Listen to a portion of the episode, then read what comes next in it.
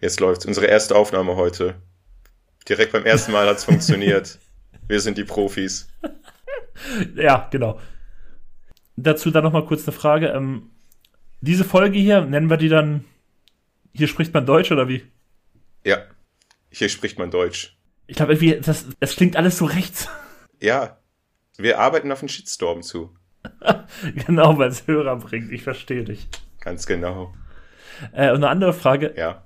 Ich habe äh, noch, einen, den schreibe ich gleich mal auf die Liste auf, weil ich fand die Idee eigentlich ganz geil. Von wegen so, wir hassen eure Lieblingsfilme.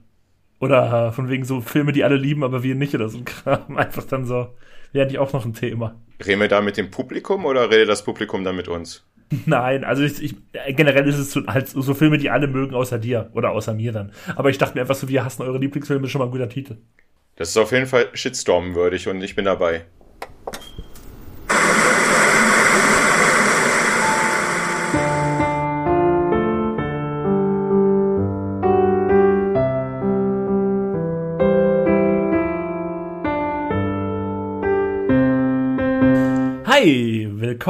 Bei den Filmfellers. Drei Jahrzehnte vor der Glotze. Benjamin, mein guter alter Freund. Benjamin, mein guter alter Freund. Ich will dich als Willst ins. Wort fallen? Ich höre schon. Ja, ich heute, heute ja. Es wird eine lustige Folge heute. Aber ich begrüße dich. Ich glaube ja, dass das hier unsere längste Folge bisher wird. Ich habe das irgendwie im Gefühl. So haben die länger, äh, unsere fleißigen Hörer was länger von uns. Ich will erst mal wissen, wie es dir geht, wie dein Wochenende war. Mein Wochenende. Ich habe ich hab gearbeitet an diesem Wochenende. Daher war es äh, nicht wirklich ein Wochenende. Das ist nicht gut. Ich habe auch gearbeitet, Samstag noch. Äh, aber ich habe dann nach meinem Feierabend den, das Wochenende gut gestartet. Und zwar ist jetzt hier in Braunschweig, wir fangen an, hier schon in Braunschweig das, äh, den Weihnachtsmarkt einzuläuten. Indem wir irgendeinen so einen bescheuerten Oh, Markt. so früh? Ja, ich habe in meiner Stadt gemerkt, ich begrüße euch übrigens wieder vom Westflügel meiner Wohnung, vom Steinweg. Und nur ein Steinwurf entfernt haben wir Braunschweiger wieder einen Markt erfunden, damit wir uns dort am helllichten Tag wieder betrinken können. Es gibt Glühwein, Essen und Bier, das reicht mir. Und ich habe ein Simpsons-Erlebnis gehabt vom Quickie-Markt. Ein Simpsons-Erlebnis? Genau, ganz genau. Kennst, kennst dich an eine Folge erinnern? Ich weiß gar nicht, ob das March oder Huma war. Ich glaube, es war March, wo die spät abends im Quickie-Markt war, um 12 Uhr nachts oder sowas. Und sie gefragt hat, äh, dem, äh, hier dem Apu, von wegen, warum hat er noch so lange offen? Und er als Antwort hatte, um diese Uhrzeit kaufen die bekifften Jugendlichen die absurdesten Sachen und das ist sein Geschäft seines Lebens. Doch, jetzt wo du es sagst, kann sein, dass ich die Szene kenne, ja. Und ohne Scheiß, ich war gestern um halb zehn, viertel vor zehn im Brewe City und der Laden war voll mit Leuten, die schon was mit Kahn hatten oder auf jeden Fall einen gebufft hatten und die haben, ja, was du halt äh, im Suff und im, äh, im bekifften Zustand so gerne kaufst. Überteuerte äh, Süßigkeiten, Alkoholiker, alles. Da muss ich schmunzeln, als ich diesen ganzen Simpsons-Moment für mich wieder erhascht hatte. Aber das passt. Ich wollte nämlich auch noch kurz was erzählen, bevor wir zum ersten Abschnitt kommen. Und zwar hatte ich eigentlich just, das heißt just, ich sag mal so vor einer Stunde oder so, hatte ich, kam mir eine Idee. Oh, Die erzähl. pitch ich dir jetzt mal. Oh, geil. Und zwar, bist du auch so ein Mensch, der sich bestimmte Filme immer wieder angucken kann? Ja. Sehr gut. Dann, und das muss dann auch gar nicht immer so ganz sein. Das kann auch manchmal einfach nur so szenenweise oder sein. Oder man lässt halt nebenbei laufen und spricht irgendwie seine Lieblingsszenen mit oder sowas. Bin immer noch bei und deswegen dir. kam mir so die Idee. Wie wäre es, wenn man sich selbst so einen Sender bestücken könnte, wo man dann ausgewählte Filme in Endlosschleife laufen lassen könnte. So seien es 30, die immer nacheinander abgespult werden oder 50 oder bei uns beiden vielleicht sogar eher 100 oder meinetwegen auch nur zwei, wenn du zum Beispiel immer äh, Ace Ventura und äh, Braveheart gucken möchtest. Ich meine, ich würde das einfach den ganzen Tag neben, nebenher laufen lassen. Also jetzt nicht Ace Ventura und Braveheart, aber so 100 Filme. Das fände ich voll interessant. Und die wiederholen sich dann jede Woche und dann irgendwann lasse ich es laufen, gucken, wie der passieren. Das wäre doch eigentlich voll die Idee. Da kann man irgendwie so einen Amazon-Account und Netflix-Account und Sky-Account irgendwie so alles zusammenfügen und sich seine Filme auswählen. Okay. Das ist, das ist für dich eine tolle Idee.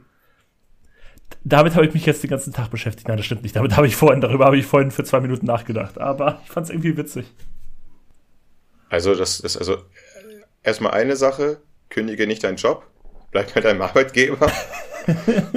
Und zweitens, lass uns das machen. gründen wir und dann verkaufen wir die Scheiße aber an Sky und Sky hat so ein extra Channel. Sky's Classic, weißt du, so. so ich glaube, so funktioniert Sky. Ich habe ja keinen Sky, aber ich denke mal, so funktioniert. Eher weniger, aber. Ich weiß es wieder nicht. Wir können, man kann doch einfach dann einen Netflix oder Amazon verkaufen oder sonst wie. Ja, aber die haben ja keine Channels. Da kann man sich erstellen. Das, das ist dann ein neues Feature, was die einfügen. Aufgrund unserer Idee. Das Filmfellers-Feature. Ich bin dabei, aber nur, wenn wir selber noch eine Fernsehzeitung herausbringen. Naja, jeder kann sich ja seine Liste selber zusammenstellen. Ach so, ich dachte, wir geben das den Le Leuten vor. Nein, jeder kann sich selber so seine Wunsch, Nee, da seinen Wunschsender da zusammenstellen. bin ich raus. Ich will den Leuten diktieren, was, was, was die zu schauen haben. Wo sind wir denn hier, Alter? Ach so. Äh, Langsam reicht das hier mit. Anscheinend in der Diktatur, wenn es nach dir geht. Ja, genau. Lang, langsam reicht das hier mit Demokratie und sowas. Ich dachte, wir machen hier einen Sender auf, Filmfälles Filmsender und sowas. Nee, da bin ich raus. Okay, das ist schade. Schade. Dann frage ich dich, was du zuletzt gesehen hast. Es erheitert mich wieder ein bisschen mehr auf, hoffentlich. Ich habe gestern Abend Wetten das geguckt. Und damit wisst ihr auch genau, wann wir aufnehmen. Aber, aber nur eine halbe Stunde. Länger. Ich wollte nur mal reingucken und eine halbe Stunde hat mir gereicht. Ich hab's nicht geguckt. Hast du aber eventuell erfahren oder könntest du mir vielleicht erklären, warum Thomas Gottschalk so gelispelt hat? Ich habe nichts, ich habe überhaupt nichts mitbekommen, Ich- bin ich ganz ich- ehrlich. Das ging komplett an mir Ach, vorbei. warst du noch nicht auf Twitter oder so heute? Schade. Heute nicht, ne? ich, ich tippe mal, der hat neue Zähne oder sowas. Aber, Möglich. aber eins ist alt geblieben, er ist immer noch so ein kleiner Tätschler. Er tätschelt immer so. Immer aufs Bein greifen und Das so. Bein greifen, die Namen der, der, der Frauen immer durcheinander bringen oder nicht wissen. War das nicht früher der Schreinemarkers-Move auch immer, dieses auf die Beine fassen? Keine Ahnung. Auf jeden Fall, das hätte ich auch geschafft.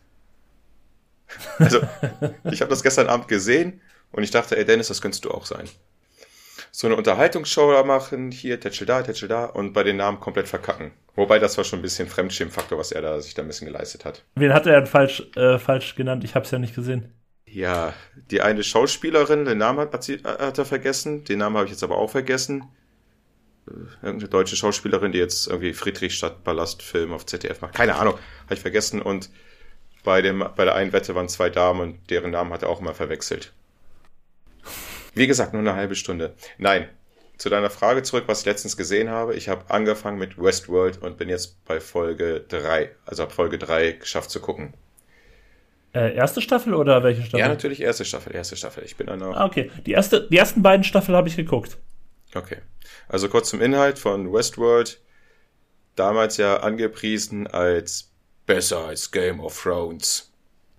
Ja, aber ganz ehrlich, jeder Serienmacher will auch seine Serie mit den besten Serien vergleichen, oder nicht? Und ganz ehrlich, war ja anscheinend nicht so, weil sonst würde man nur über Westworld reden und was ist, man hat nur über Game of Thrones geredet. Westworld, ja, Vergnügungspark, der im Western, also in der Westernzeit spielt. Und reiche Leute können sich dort einkaufen, sind in dieser Westernwelt drinne. Und diese Westernwelt ist auch ähm, voll mit Hostits, also wie heißt es bei Videospielen, bei MMORPG? Diese Du meinst NPCs? NPCs. Non-Playable Characters, so gesehen. Genau, NPCs. Sind in dieser Welt drinne. Man ist dann halt da drinne, kann da tun und machen fast, was man, glaube ich, möchte. Und kann dort auch Quests mitmachen. Man sollte vielleicht noch erwähnen, dass diese NPCs halt so gesehen eigentlich alles Cyborgs, Roboter, wie man es dann auch nennen möchte, sind. Androiden. Androiden ja aber auch schon so fast einen menschlichen Körper. Die haben keinen mechanischen Körper. Also, wie gesagt, Leute, ich bin erst, ich habe erst Folge 3 geschafft. Ich bin noch nicht ganz drinne. Das soll die Serie auch ein Stück weit immer nur implizieren, von wegen, wie funktioniert das Ganze eigentlich? Da kommt man so langsam rein. Mir macht's noch Spaß und ich hoffe, die Serie Also die erste Staffel hat mir damals sehr viel Spaß gemacht. Da finde ich, kannst du auf jeden Fall noch, hast du noch einiges Gutes vor dir. wird die Serie meine äh, Fragen beantworten, wie das alles funktioniert, wie die Menschen da wirklich reinkommen. Also einige Fragen würdest du dir beantworten. Gut, weil ich möchte wissen, wann diese NPCs oder Hostes, wie diese Cyborgs, Androiden heißen, immer nachdem sie sterben, resettet werden. Ah, ich glaube, darauf kriegst du Antworten. Sehr gut, sehr gut. Ach ja, und das weiß man natürlich auch. Ich glaube, der rote Faden dieser Serie ist, kannst mich ja verbessern, wenn es nicht so ist, dass die Androiden langsam ein äh, menschliches Erinnerungsvermögen langsam aufbauen. Ja, wer weiß. Kennst du denn, hast du das Origin äh, der Originalfilm gesehen damals? Ich habe White White West gesehen. Achso. Weil auf dem Originalfilm basiert ja auch diese Simpsons-Folge mit Itchy und Scratchy Land, ne? Echt? Ich glaube ja. Aber den Originalfilm, ich habe mir damals den Originalfilm mal angeguckt, als die erste Staffel angelaufen ist. Ich muss ganz ehrlich sagen, das ist halt schon ein paar Jahre her. Ich habe den Film wieder komplett vergessen. Ich fand den nicht sonderlich erinnerungswürdig. Naja, gut. Also, aber erste, ja gut, das klingt ja danach, dass die zweite und dritte Staffel jetzt nicht so gut ist. Wann hörten das eigentlich auf? Wie viele Staffeln hatten die äh, Serie? Äh, ich weiß es nicht. Ich habe die zweite noch geguckt. Ich weiß nicht, wie es dann weiterging. Naja. Aber ich bin nach der zweiten bin ich ausgestiegen. Ich guck mal, wie lange ich durchhalte. Ich schau mal. Also wie gesagt, die erste lohnt sich total. Schauen wir mal. Ich bin gespannt. Was hast du denn als letztes gesehen? Ich habe gerade eben kurz vor unserer Aufnahme noch die dritte Staffel von The Movies That Made Us zu Ende geguckt. Ah. Oder auf Deutsch der schreckliche Name Filme, das waren unsere Kinojahre. Also deutsche Namen sind ja öfters mal nicht so gut, aber der ist einfach der schrecklichste deutsche Name überhaupt. Finde ich jetzt nicht, aber du, du bist ja der Künstler bei uns. Nein. Ja, ich weiß nicht, hattest du, ich weiß, dass du damals, wir hatten uns damals zur zweiten Staffel kurz unterhalten. Ich weiß gar nicht, ob du die zweite Staffel damals schon gesehen hattest. Ja, ja, doch, ich, ich habe auch, ich bin der Meinung, ist die dritte Staffel nicht mit Ghostbusters und so? Nee, nee die nee, dritte, nee. die, ich glaube, die ist jetzt noch nicht so. Stopp, stopp, stopp. Die dritte Staffel ist mit äh, Freitag der 13., Halloween und Nightmare on Elm Street. Ja, da kommen wir schon zum ersten Punkt, der mir ein bisschen. Die, die, sind ja jetzt in den ersten zwei Staffeln hatten sie ja jeweils vier Folgen und jetzt in der dritten haben sie acht Folgen. Ja, das ist ein bisschen. Genau, ich mochte es vorher mit der Knappheit ein bisschen lieber, muss ich ganz ehrlich sagen, dass sie nicht ganz so viel produziert haben davon. Also vielleicht mal ganz kurz zur Serie. Im Endeffekt geht es halt darum, dass ähm, die halt immer so ein bisschen so dokumentarisch die Entstehungsgeschichte von populären Filmen aus den 80ern und 90ern beleuchten. Jetzt in der dritten Staffel auch ein paar aus den 70ern, wie Dennis ja gerade schon gesagt hat, mit Halloween und Freitag. Aber sogar auch einer aus den 2000ern. Und äh, generell arbeitet diese Doku-Serie mit ähm, viel Humor. Teilweise ist das aber auch echt cringy, so ein bisschen alles aufgezogen. Und vom Schnitt her ist das total für die Generation TikTok gemacht, aber alles wild, alles schnell, hier Aussage, Schnitt, diese Aussage, Schnitt. Und damit halt diese Doku auch irgendwie interessant bleibt und also auch so für den, der sich jetzt vielleicht nicht so für Dokus interessiert. Dennoch, also ich fand die trotzdem interessant, wie immer. Ich fand alle Staffeln eigentlich so interessant. Ich meine, shocking, ich weiß, wer hätte gedacht, dass ich mich für Filme interessiere. Äh, genau, und ähm, aber was mich auch so ein bisschen stört, außerhalb, außer dass es jetzt acht Filme statt nur vier Filme sind, ähm, auch die Filmauswahl war ja in 1 und 2 waren das ja wirklich so, ich sag mal so, für die Generation, aus der wir kommen, Dennis, so, so Filme wie Ghostbusters, Zurück in die Zukunft, Jurassic Park, Forrest Gump, das sind echt so Filme unserer Zeit gewesen. Oder auch so, tatsächlich muss man ja auch dazu sagen, auch sowas wie Pretty Woman oder Dirty Dancing, das jetzt nicht unbedingt, vielleicht nicht unbedingt meine Filme sind, aber die kommen so ein bisschen aus dieser Zeit und die haben natürlich einen Stellenwert, auch für andere Leute jetzt, vielleicht nicht unbedingt für uns. Aber das ist zum Beispiel jetzt in der neuen Folge, dass da so ein Film dabei ist wie Buddy der Weihnachtself, wo ich mir denke, okay, den hätte ich da jetzt nicht unbedingt gesehen. Habe ich absolut auch nicht verstanden, deswegen, und auch weil das die, die ersten drei Filme, die wir genannt haben, alles so eine Horrorgeschichte ist, musste ich zweimal gucken, ob das wirklich eine offizielle Staffel ist von dieser Se äh, Reihe. Weil die Serie, wie du schon sagst, die Staffel, die war nicht rund für mich. Von der Filmauswahl. Nee. Da bin ich genau mit hier. Weiß ich auch nicht. Aber eine Frage habe ich jetzt, wo du sagst, ja, Generation TikTok und sowas da, ne? Was bedeutet Grinch? Grind. Cringe? Cringe, ja. Ich bin leider mittlerweile. Fremdschämen. Aha. Das ist doch das Deutsch, ist doch das Wort des Jahres, das Jugendwort des Jahres. Ich bin da raus. Ich bin da raus. Allerdings muss ich sagen, das ist ein Wort, das habe ich auch schon vor fünf Jahren benutzt, also. Das weiß ich ja, wer vor meiner Haustür mal rumlungert und auf den Boden spuckt. Was? Und, okay, wenn wir schon dabei sind, flexen heißt abhängen, ne? Flexen? Ja, nee, flexen. flexen ist irgendwie mit irgendwas ab angeben. Äh. Aber ich habe flexen nicht gesagt. Ja, ja, ich will das, ich, ich will dich gerade nur ein bisschen dein Fachwissen. Und POV? Äh, oh, warte. Ich bin der Point Meinung. Point of View, glaube ich, oder? Ich, ich, ich, ich dachte, was? Das ist ein Point of View oder doch Point of View. Ich glaube, das sind, wenn irgendwelche filmischen Sachen so gefilmt sind, als hättest du, würdest du sie durchs eigene Auge sehen. Ah. Das gibt's auch in der Erwachsenenabteilung im Internet. Durchaus möglich. ich, ich wusste, den Begriff kenne ich doch. okay, gut. Aber ähm, wir hatten ja im, oder du hattest im Vorgespräch schon erwähnt, dass wir nicht nur über das äh, reden wollen, was wir zuletzt gesehen haben, dass du auch noch was gesehen hast, was in Zukunft kommt, über das du gerne reden würdest. Du meinst hoffentlich den Trailer, oder? Das ist korrekt. Angefixt. Ja, ich, ich, ich habe einen ziemlich coolen Trailer gesehen und zwar äh, House of, also ich finde ihn cool, House of Gucci. Mit Lady Gaga, El Pacino, Adam Driver und sogar, was heißt sogar? Mein Freund. Mein Freund Jared Leto. Und der sieht in dem Trailer so überhaupt nicht aus wie Jared Leto.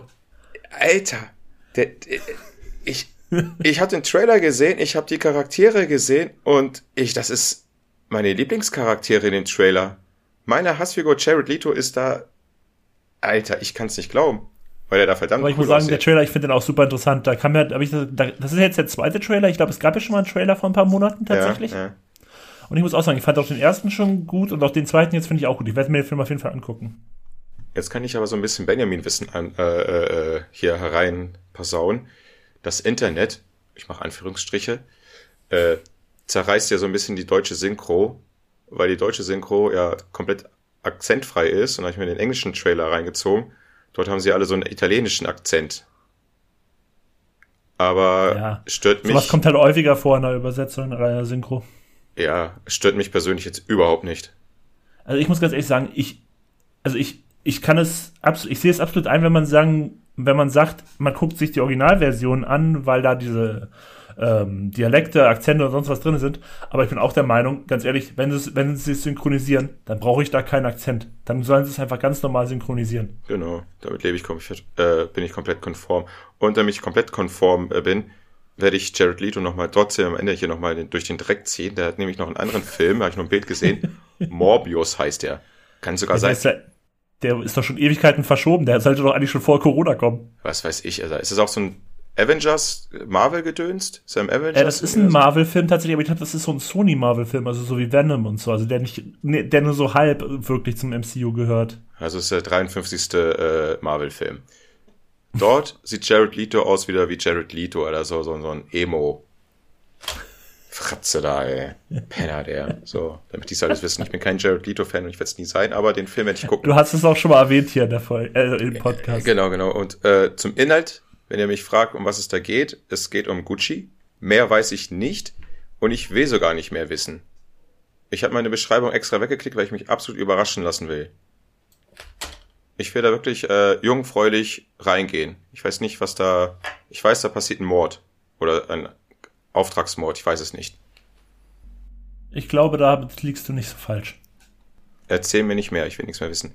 Aber okay. eine Frage kannst du mir vielleicht noch beantworten. Warum sind die Farben von Gucci grün, rot, grün? Das weiß ich nicht. Da bin ich glaube, das ist, das ist eher weniger eine Frage für Filminteressierte, sondern eher eine Frage für Modeinteressierte. Also diese Beleidigung hast du dir selber gerade hier in den Kopf geworfen. Hübsche Jogginghose übrigens, die du da anhast. Die du gar nicht sehen kannst. Klar habe ich dich gesehen, wo du aufgestanden bist, um deine, äh, deine Sauerei wegzuwischen. Also das Getränk der Woche. Übrigens das, übrigens das Getränk der Woche. Was hast denn da äh, so Benny-mäßig wieder über deinen Tisch gejockelt? ich habe mich bei meinem Tisch laufen lassen, leider aus Versehen. Äh, die Hälfte von meinem, von meiner ersten Flasche Samuel Adams. Das ist ein Boston Lager, ist ja, glaube ich, auch relativ so populär ja. im Bostoner Raum. Kriegst du hier Hab's auch. zumindest. Wie bitte? Ja, ich glaube, die gesamte Ostküste und hier äh, sind auch schon die, gibt's ja mehrere Sorten von. Genau. Ja, ich, hab's, ich erinnere mich, mich vor allem daran, dass ich damals, als ich in Boston war, das auch getrunken habe im Hotel, daran erinnere ich mich. Und ähm, ja, und wie du schon sagst, deswegen, es kommt halt mittlerweile auch immer mehr, glaube ich, hier in Europa an, deswegen hatte ich jetzt die Möglichkeit, mir hier mal so ein paar Flaschen zu snacken und das habe ich mal gemacht. Was trinkst du denn? Ich weiß es nicht, ich habe noch keinen Schluck genommen. Wie gesagt, ich komme ja gerade noch von dem Mumme-Markt. Da habe ich ja schon Mummelbier getrunken, deswegen mache ich jetzt ein kleines Päuschen. Denn das Getränk der Woche, was ich in den Händen halte, heißt Perlenbacher Strong 7,9%. Oh, schön. Gute Stärke. Ach, es ist, es ist von Lidl. Das, das Bier habe ich geschenkt bekommen und ich habe mich dafür bedankt. Jetzt überdenkst du gerade, ob dass du dich bedankt hast. von einer Person, die mir sonst die anderen Biere weggetrunken hat. Die habe ich auch schon mal nicht in einem Podcast äh, erwähnt, aber ich will jetzt keine Namen nennen. Naja, wenn wir jetzt schon unser angefixt hatten und es zuletzt gesehen, fehlt noch eine Sache, bevor wir zum Hauptthema kommen. Nämlich, ich habe ja beim letzten Mal das Verhör verloren. Und du hast mich dann, du musst, hast mir einen Film aufgegeben und das war in diesem Fall A Bigger Splash von Regisseur Luca, ich nenne ihn jetzt mal Luca G. denn wir beide können den Nachnamen nicht aussprechen, denn den hatten wir schon mal in diesem Podcast. Es handelt sich nämlich auch um einen Regisseur vom Suspiria Remake. Und das Allerwichtigste, bevor wir jetzt auf den Inhalt des Films eingehen, jetzt mal ganz ehrlich, was ist das eigentlich für ein geiles Auto, mit dem die da immer rumfahren? Oh, das habe ich nicht auf dem Schirm. Ja, dieses komische, was eigentlich so ein offenes Auto ist, da so richtig ohne Wände und, und Scheiben so. und alles. Das finde ich mega nice. Und ähm, ein bisschen so, worum geht's in dem Film? Also, ähm, Tildy Swinton, Tildy, Tilda Swinton spielt einen älteren Rockstar, glaube ich, so habe ich, man hört jetzt keine Musik von ihr, aber ich habe es irgendwie rausgehört, dass sie eher so ein Rockstar sein soll. Ich schätze mal eher so ein bisschen so David Bowie in weiblich, schätze ich jetzt einfach mal so. Oh, schöne Beschreibung. So habe ich das irgendwie so ausgelegt, als ich den Film so geguckt habe. Sehr, sehr gut, lieber Benjamin. Und ähm, hat halt Probleme mit der Stimme, soll deshalb nicht reden und lebt mit ihrem Lebensgefährten, gespielt von Matthias Schönertz, auf einer sizilianischen Insel. Und dann der kommt aussieht, hier jemand. Der, der, Entschuldigung, der aussieht wie Max Riemelt. Riemelt. Ja, Riemelt. Matthias Schönertz, tatsächlich kenne ich eher als Max Riemelt. Ich weiß, das ist ein deutscher Schauspieler, passend zum heutigen Thema, aber jetzt habe ich das Bild gar nicht so vor Augen. Vertrau mir da, vertrau mir. Aber da. Matthias Schönertz kenne ich ja auch aus ähm, ja, Geschmack von Rost und Knochen, den finde ich super. Oder auch von dem Mustang. Es gibt auf jeden Fall noch so einen Film, wo er im Knast ist mit dem Pferd, den finde ich auch richtig gut. Er ist, okay, ich frage nicht weiter. Nein, er ist im Knast und dann machen die da so Rodeo-Reiten oder irgendwie sowas und der hat da so ein spezielles Pferd. Ach, er ist im Knast Rodeo-Reiten. ich ich, ich kenne ja noch so einen anderen Begriff, Bus bauen. Komm schon, Freddy, Bus bauen. So, ich, ich mache ich mach mal lieber weiter hier mit dem Film. Und dann kommt auch noch hier ehemaliger Produzent und auch Liebhaber Harry zu Besuch, gespielt von Ralph Fiennes. Ähm, und im Schlepptau hat. Für diejenigen, die ihn nicht kennen, tut mir leid, wenn ich jetzt unterbreche, aber das ist der Typ, der bei äh, Schindlers Liste auf dem Balkon steht und die Knarre da im. Genau, Amon Goeth. Genau. Der Oder halt ist. bei den Harry Potter Filmen Lord Voldemort ab Teil 4. Den Scheiß habe ich nicht geguckt. da hätten wir ja schon eine, einen Film für Wir hassen eure Lieblingsfilme. So, oh. ähm. Und ähm, er hat auch noch im Schlepptau seine Tochter, gespielt von Dakota Johnson, die gefühlt hier Dauergast ist in diesem Podcast. Gern geschehen. Die führe ich jedes Mal ein. Ich glaube, da ist so ein bisschen jetzt Motivation. und naja, schnell wird klar, dass er äh, Tilda Swinton auch gerne zurück hätte. Und dann wickelt sich der Film so in ein paar Richtungen. Aber mehr will ich eigentlich auch noch nicht sagen. Äh, generell erstmal so zum Film, also schauspielerisch von der Besetzung, aber auch wie die Schauspieler das so spielen, fand ich den gut. Insgesamt muss ich leider sagen, hat mich der Film nicht komplett abgeholt, aber für einmal gucken fand ich den vollkommen okay. Harry ist halt so hart anstrengend in diesem Film, weil er so krass aufgedreht ist die ganze Zeit. Aber das ist auch das Geile und so soll es sein. Wie er da diesen Song hat, Emotional Rescue von Rolling Stone, wie er da rumdanzt und so und ich finde das fantastisch. Und jedes Mal, ich meine, du spürst allein dieses, dieses Setting, wo die auf dieser Insel in Italien, Süditalien, die kein Arsch kennt. Dort ist, sind die alle, man spürt auch so die Hitze, die da rumschwirrt. Und er jedes Mal, jeden Tag abends nackt in diesen Pool springt, deswegen A Bigger Splash. Resümee an David Hockney, das Bild A Bigger Splash oder A Big Splash, gibt's zwei Bilder von. Und du spürst wirklich diese Erfrischnis. So ging's mir immer. Er springt da rein und, oh ja, diese dieses kalte Wasser. Aber ich finde es witzig, dass du es ansprichst, weil ich dachte nämlich auch, dieser Film ist für mich ein krasser Sommerfilm. Irgendwie macht dieser Film krass Lust auf Urlaub. Ja. Total. Ich finde ihn fantastisch. Ich finde Taylor Swiften da Hammer. Äh, ihr Macker, der stört mich ein bisschen. Der ist so ein bisschen, naja. Und Dakota äh, Johnson, ich, ja, ist, ist in Ordnung in der Rolle da. Witzigerweise, weil ich ja auch gerade noch meinte, so, ähm, ah nee, was mir gerade auffällt, hm. Äh, als wir das erste Mal über einen Film von äh, Luca gesprochen hatten, ja hier Suspiria, war das ja ein Suspiria. Remake von einem alten. Suspiria. Suspiria. war das ja ein Remake von einem alten italienischen Klassiker. Und guess what? Das ist ja auch hier ein Remake von einem italienischen Klassiker. Das wusste ich gar nicht, bis ich mich jetzt mal kurz eingelesen habe über diesen Film. Was siehst du?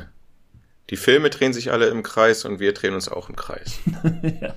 Und außerdem habe ich kurz überlegt, weil ich auch noch meinte, dass, ähm, dass der Film so krass auf Urlaub macht. Deswegen mal ganz kurz weg von dem Film selbst. Gibt es Orte, die du aufgrund von Filmen besucht hast? Also vielleicht nicht unbedingt, dass du deswegen da in diesen ganzen Ort hingefahren bist, aber ich dachte mir so, wenn du schon mal da bist, dann gucke ich mir das auch noch an, weil das in dem Film vorkommt. Das war bei mir zum Beispiel so ähm, mit dem Königin Astrid Park in Brügge, natürlich wegen Brügge sehen und sterben. Oder es war bei mir natürlich auch ähm, die berühmten Treppen vor dem Museum in Philadelphia, weil ich halt so ein riesen Rocky-Fan bin. Äh, sind, bin ich damals mit meiner Frau auch dahin gefahren, einfach nur die Treppen einmal hochzugehen. Und das Gehen war mir schon anstrengend genug, da muss ich noch hochlaufen. Du bist fett. Danke. Ähm, hast, hast du noch einen dritten Spot? Nee, das waren nur die zwei, ne? Ja, ich also ich weiß, an, eigentlich es ja noch immer eine Frage an ähm, dich, aber ich habe noch einen dritten Spot, also wo wir schon bei Rocky und Philly waren, auch eine Geschichte. Ähm, meine Frau und ich, wir hatten ja so ein Mietauto und in, wir hatten irgendwie auch noch so einen kleinen Philly-Reiseführer und da war auch die Adresse von Rockys Apartment drinne. Aber das war in Kensington und das ist wirklich keine gute Gegend in Philly. Und meine Frau war dann halt, meine Frau und ich sind halt da hingefahren. Und ich glaube, in der ganzen Zeit, wo wir in Amerika waren, hat sie sich in keiner Stadt so krass unwohl gefühlt wie in Philly. Weil sie das einfach da, glaube ich, wirklich sehr schwierig fand und auch sehr unsauber, sage ich jetzt mal. Und ähm, wir sind da sowieso schon immer mit verschlossenen Türen und so weiter rumgefahren. Aber vor dem Haus oder vor dem Apartment und die gesamte Straße, das war wirklich nur so eine klitzekleine Seitenstraße, saß dann auch eine etwas zwielicht aussehende Truppe. Die saßen auch direkt auf den Treppen. Ich schätze mal, die haben so gewartet, dass da irgendwelche Touris kommen, die sich das mal angucken wollen oder so. Und ähm, ja, deswegen sind wir dann, dann doch nicht ausgestiegen, sind einfach mal weitergefahren. Also, als du schon gesagt hast, dass ihr beide als weißes Pärchen mit so einem Reiseführer rumgefahren seid, ich meine, das ist ja so ein Schild, bitte raubt uns aus. Also ganz ehrlich. Ja, wobei, aber das, hat, das hatten wir ja nicht dabei, so im Auto dann. Also ich hatte ja die Adresse mir alles einfach so eingegeben. Achso, ich dachte, dass ihr es wirklich in der Hand habt und dann rausguckt und dann so typisch deutsche Touri-Klamotten an und so. Nee, so nicht, auf keinen Fall, nein. So ein Walt Dafür waren wir auch einfach viel auf. zu lange in Amerika unterwegs. Gut, danke schön. Ähm, Grüße an dieser Stelle an seiner Frau. Hallöchen. Ähm, mir fallen jetzt so zwei Sachen ein. Und zwar war das eine in New York. Und das war dann praktisch so der erste richtige Tag. Und er hat dann angefangen, mit dem ich mit meiner Frau äh, zu Tom's Restaurant gefahren bin. Und zwar ist das das äh, Diner, was sehr oft zu sehen ist oder eigentlich in jeder Folge zu sehen ist bei der Serie Seinfeld. Und somit hat man da offiziell mein New York Urlaub angefangen. Aber ich muss ja sagen, es sieht logischerweise drin ja äh, komplett anders aus als außen. Aber wir saßen draußen, haben dort gefrühstückt und dort. Genau, weil die Innenszenen wurden ja auch nicht da drin gedreht, oder? Ganz genau, von daher passt es mit der Außenszene schon. Es hat mir gefallen. Und dann waren wir später noch, das hat einfach nur, zu, sind wir nicht extra hin, es hat spaziermäßig gepasst, äh, zu dem Apartment von, heißt die Frau Samantha? Von, äh, ist das die alte von Sex in the City? Äh, je nachdem welche. Also Samantha, es gibt auf jeden Fall eine Samantha bei Sex and the City. Ich habe das aber auch nie richtig geguckt, aber ich, das weiß ich. Äh, die Blonde, aber es sind gleich beide äh, Sarah Jessica Parker. Sarah Jessica Parker. Ja, die heißt, das ist glaube ich auch nicht Samantha, das hier heißt anders. Amanda? Carrie? Carrie? Car weiß Carrie. Ich wir ja, die alte Carrie. Ich habe es nie geguckt, also ich will jetzt hier auch nichts Falsches sagen. Wahrscheinlich gibt es da ein paar Fans, die uns zuhören. Also irgendein Name wird jetzt richtig gewesen sein, nämlich da waren wir davor. So war für mich jetzt ein bisschen unspektakulär. Das ist ähm, Upper East oder Upper West Side oder irgendwie sowas, ne? Äh, äh, East, East, East, East. Genau. Aber das ist wirklich da äh, abgesperrt und die Touris werden da gebeten, ein, zwei Regeln zu befolgen. Wo waren wir denn? Ach so. Ja, im Endeffekt. Können wir jetzt mit dem Film loslegen, ne? Wir können auch direkt jetzt ins Hauptthema übergehen. Ja, das ist richtig. Wie ihr bereits am Folgentitel lesen konntet, wollen wir heute ein bisschen über deutsche Filme reden. Und ich muss sagen, ich habe mich ja bei der Auswahl schwer getan. Und ich will auch gar nicht zu denen gehören, die sagen, dass sie ähm, deutsche Filme per se nicht mögen, denn das stimmt eigentlich gar nicht bei mir. Ich mag gute Filme einfach, egal ist es, aus, dabei ist es mir egal, aus welchem Land sie kommen. USA, Deutsch, Korea, Spanien, sonst was. Und es gibt auch wirklich gute Filme aus Deutschland. Und es gibt auch viele gute Filme aus Deutschland, die ich mag. W wann kommt das, wann kommt das Aber? Ja, jetzt kommt nämlich das Aber. Jetzt kommt das Aber, das, das zerreißende, kritische Aber von Benny. Ich freue mich schon. Schieß los. Filme, die ich wirklich überragend gut finde aus Deutschland, sind eine Ausnahme. Es gibt welche, die ich gut finde, aber überragend gut sind eine richtig große Ausnahme aus Deutschland tatsächlich. Und deswegen musste ich aus einem Riesenpool von Filmen wählen. Allerdings muss ich auch sagen, wie auch schon bei der Horrorfolge mit Das Ding oder bei der verstörenden Filme-Folge mit Requiem for a Dream, auch bei dieser Folge hatte ich einen Film, der bei mir direkt frühzeitig feststand, nur die anderen beiden waren bei mir etwas schwierig. Wie war es denn bei dir? Ach, ich bin relativ locker auf die Filme gekommen. Das hat dieses Mal Gott sei Dank äh, ohne Probleme. Willst du dann noch direkt mit deinem ersten loslegen? Kann ich sehr gerne machen. Ich wollte ja noch irgendwas eben gerade noch richtig so richtig schön unterbuttern, so richtig in die Magenkuhle so irgendwas Fieses sagen, ey. Und was, wo, zu welchem, warum? Äh, warum? Weil ich Lust zu hatte. Ah, okay. Und warum hast du es nicht getan? Weil mir nichts Gescheites einfiel. Aber, äh, so, ich fange jetzt mal mit meinem ersten Film an, den du anscheinend nicht geguckt hast und somit einen guten Film verpasst hast. Wahrscheinlich kommst du am Ende dann heraus, ja, also ich habe den Film aus folgenden Gründen nicht gesehen, also folgendes hat mir nicht gefallen, bla bla bla. Nämlich Der goldene Handschuh von Fatih Akin von 2019. Ich mag Fatih Akin, aber der Film hat mich null interessiert, bin ich ganz ehrlich. Ja, weil du dumm bist. weil du keinen Geschmack hast und weil du anscheinend keine guten deutschen Kneipen magst. So. Der goldene Handschuh von 2019 von Fatih Akin. Eine Buchverfilmung von Heinz Strunk. Und somit bin ich auch auf, eigentlich auf diesen Film gekommen, weil du hast mir letztens, siehst du, der Kreis schließt sich hier immer. Du hast mich letztens gefragt, hast du ein Buch gelesen, der danach, ein Buch, was danach verfilmt wurde? Und ob es dich dann enttäuscht hat oder ob du dich gefreut hast. War das nicht sowas? Irgendwas hast du mir eine Frage ja, gestellt. Das, ja, genau, das war's. Und du meintest, du merkst dir die Frage. Es ist ja witzig, dass dann jetzt die Antwort kommt. Ja, ne, es, äh, da bin ich stolz auf mich. Äh, ja, und zwar ist es äh, Der goldene Handschuh, ein Buch von Heinz Strunk. Und dort wird die Geschichte von dem Frauenmörder äh, Fritz Honker erzählt. Spitzname Fiti. Fite. Und durch das Buch bin ich sogar drauf gekommen, eines Spätprogramms, wo ich äh, mitten in der Woche diese typischen WDR, NDR, MDR Talkshows gesehen habe. Und da war Heiz Schrunk, den ich sehr mag und schätze, sein Buch vorgestellt hat. Und das Buch habe ich mir gleich dann in der örtlichen Bücherei, äh, äh, Buchhandel, Leute, kauft nicht bei Amazon, kauft beim örtlichen Buchhandel ein, Randnotiz hier, äh, besorgt, gelesen und als gut empfunden. Und zwar geht es darum, Fritz Honka, 70er Jahre, Arbeitslos, stark Alkoholiker, verbringt seine Abende in der Kneipe Der Goldene Handschuh, eine einschlägige Kneipe auf der Reeperbahn oder neben der Reeperbahn, ich bin ja nicht ganz, doch, sagen wir mal Reeperbahn, die es heute noch gibt übrigens, die 24-7 offen hat, auch sehr interessant. Dort halt äh, seine Abende verbringt, Bier trinkt und Fanta Korn bei den Frauen durch sein Aussehen sehr wenig Erfolg hat, aber es schafft, äh, ja, sehr betagte, auch sagen, obdachlose, ehemalige oder immer noch Prostituierte mittels Alkohol in seine Wohnung zu locken, um dort halt Geschlechtsverkehr zu haben, mit denen weiter zu stuffen, aber äh, die eine oder andere bringt er leider auf bestialisches Weise um. Im Buch sehr gut beschrieben und im Film noch brutaler, anschaulicher und ehrlicher nochmal dargestellt. Bei diesem Film, den, wenn ihr ihn gesehen habt oder sehen werdet, die Szenen, wo die dort in seiner ekligen Dachgeschosswohnung stattfinden und er dann die Frauen umbringt, ist nicht für jeden was und manch einer wollte schon den Kinosaal verlassen aufgrund dieser sehr, sehr harten Szenen. Die anderen Szenen, die da in diesem Film spielen, nämlich die Szenen in der Kneipe, sind ja amüsant, aber auch schockierend, wie das Leben halt in den 70er Jahren in diesen stadtbekannten Hamburger Kneipen halt so stattgefunden hat. Und auch noch auf der einen oder anderen Weise heute noch stattfindet. Also auch ein wenig sozial, wie sagt man, sozial, Kritik.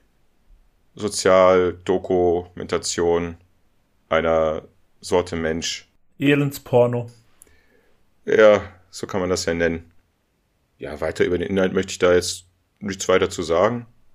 Ich habe witzigerweise damals sehr viel, so als der Film, also aktuell damals rauskam, habe ich sehr viel zu ihm mitbekommen und ich ja. verfolge generell auch Fatih Akin sehr gerne, weil er hat viele Filme gemacht, die ich wirklich mag.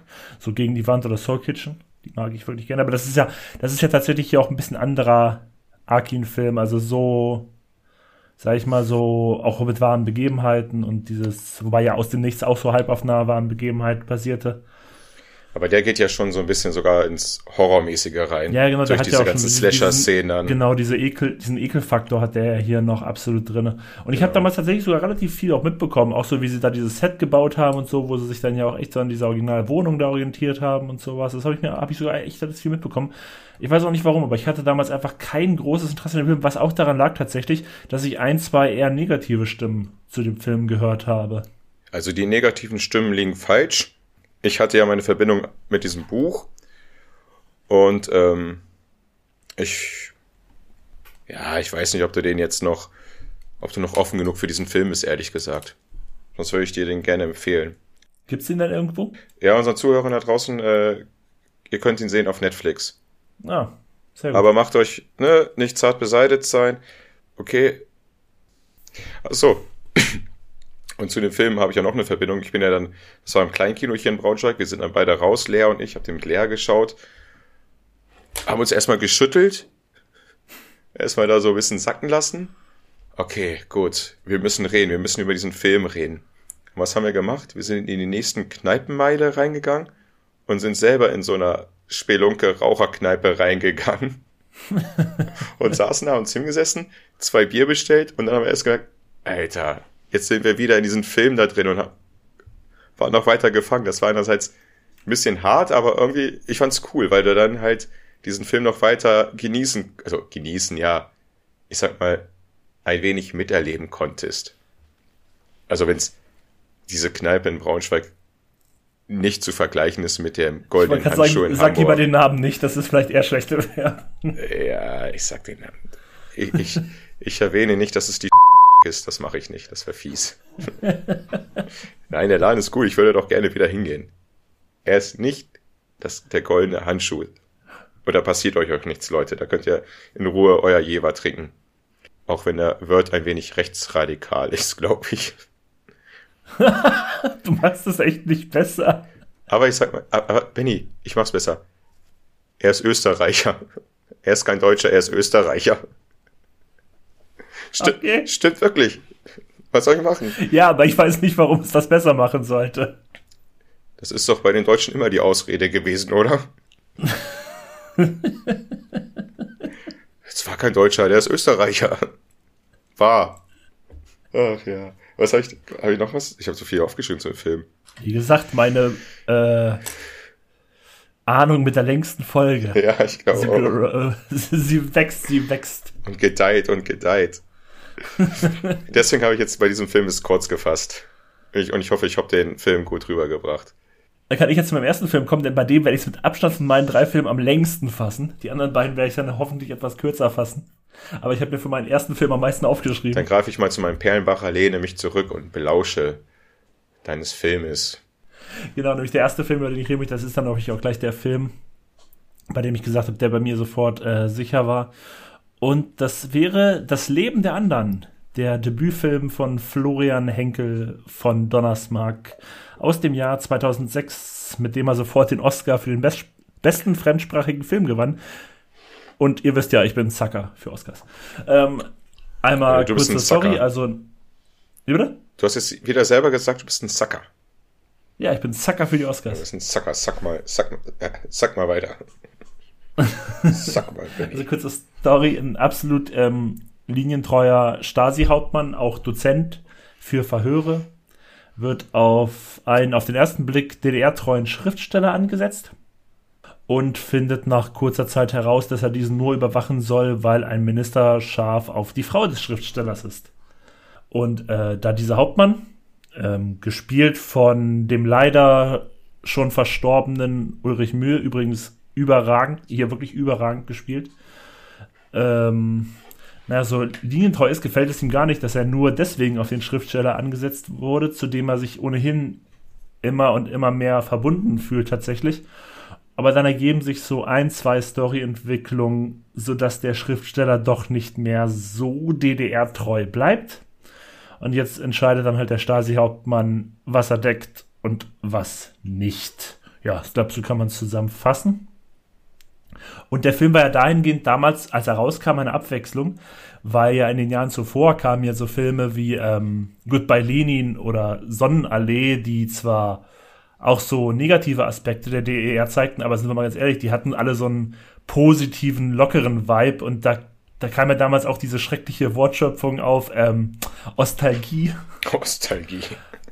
Und ähm, ja, dieser Film hier, der hat es halt nicht. Der zeigt halt vor allen Dingen diese Überwachung von Anfang bis Ende und der nimmt es auch total ernst und hat das kein Augenzwinkern oder sonst was.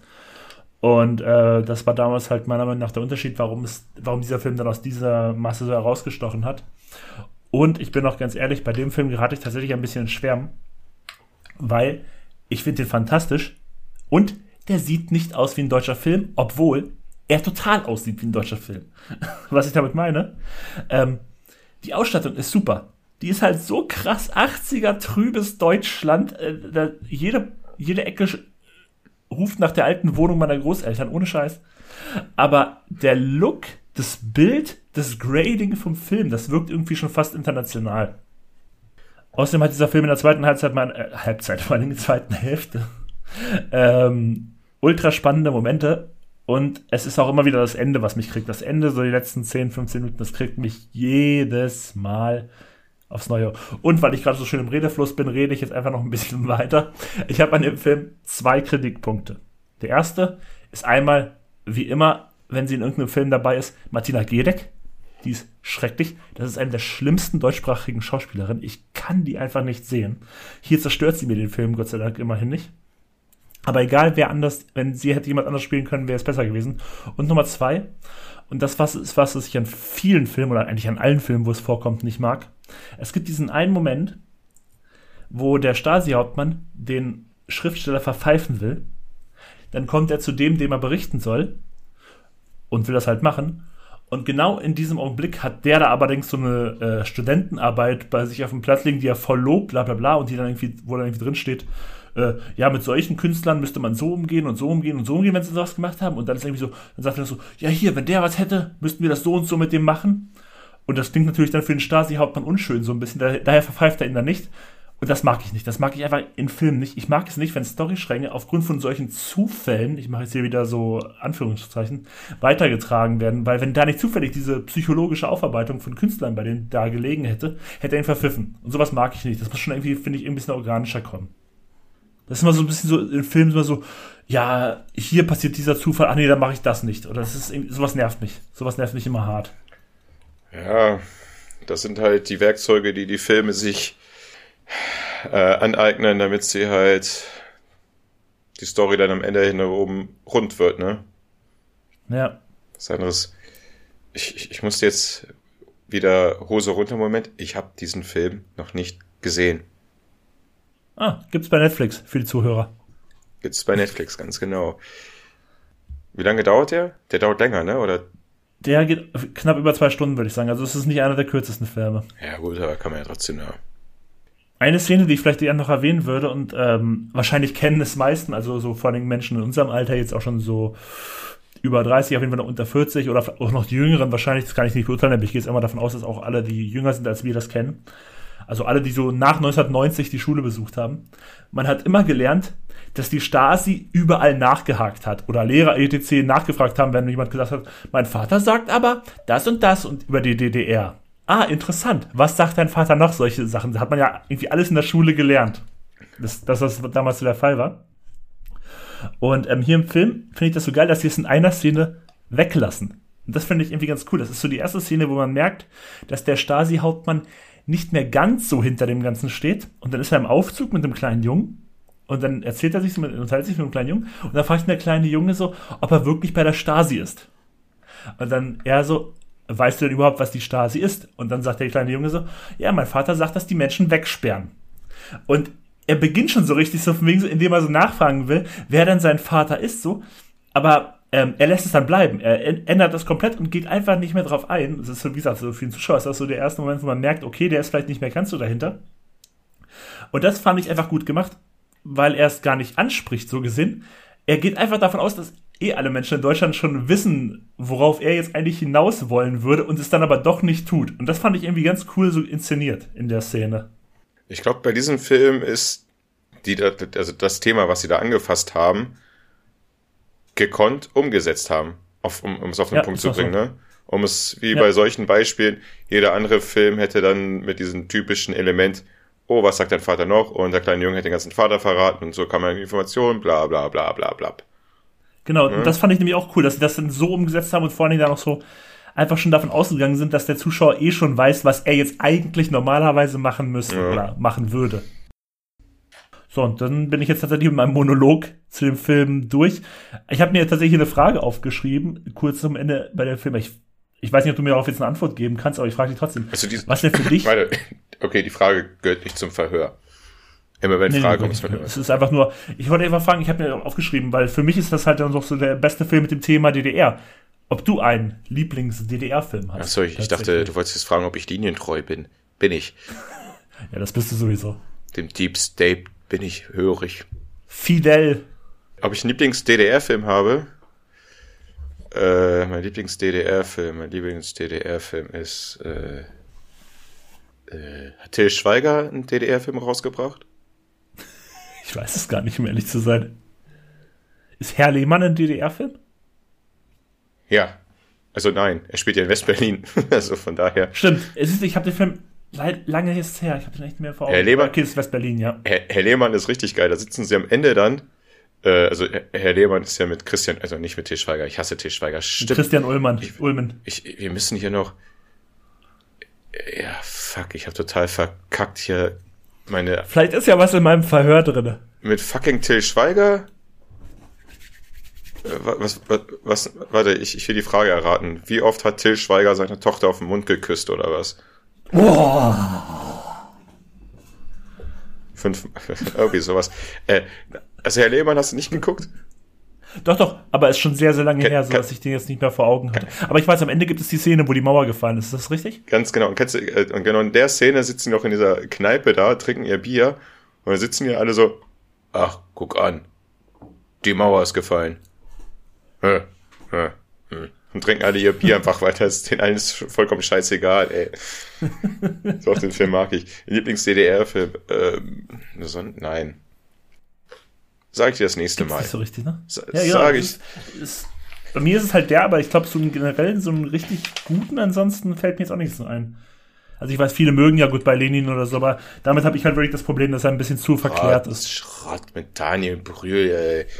Also ja, Daniel Brühl finde ich ja gar nicht mehr so kack. Nein, gut. Das, das war eine Zeit, wann war das? 2006, 2000? Also ich glaube, gut, Berlin kam irgendwie Anfang der 2000er. Also wie gesagt, der hier, das Leben der anderen war ein bisschen der Abschluss. Der kam 2006. Diese ganzen verklärten Filme, Sonnenallee, gut, Berlin, die kamen alle ein bisschen früher. Nein, die ganze Zeit kannst du, glaube ich, deutsche Filme vergessen, da die da rauskamen, außer die von ja, Fatih Akin. ist wirklich so. Da gab es echt wenig gutes Deutsches. Gegen die Wand kam da raus. Den kann man noch. Gegen die ja, Wand. Kam der das Jahre? Der kam auch 2,4, 2,5 oder so, kann das sein? Alter, den habe ich vor einem Jahr, glaube ich, gesehen. Ich habe ja nicht gedacht, dass der Film so hart der ist. Super. Der, der, ist richtig gut. Der ist ja so traurig auch. Und mhm. wie fantastisch ist die äh, Kikeli?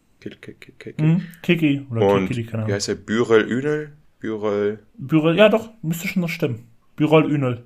Aber der Film steht leider nicht auf meiner Liste. Die nächsten Filme, die ich habe, ist Kaino Hasen Teil 2 und Klassentreffen 1.0 mit Till Schweiger. Sonst hätte ich ja wirklich äh, jetzt gegen die Wand genommen. Gut, dann äh, fahr mal fort mit deinem Till Schweiger-Phantom. Also, ähm, äh, kein Ohrhase. Ähm, da ist der süße Luca, äh, oder Luki genannt, gespielt von Till Schweiger. Und der baut, also, der baut so Scheiße und dann muss er in so einem total süßen Kindergarten arbeiten.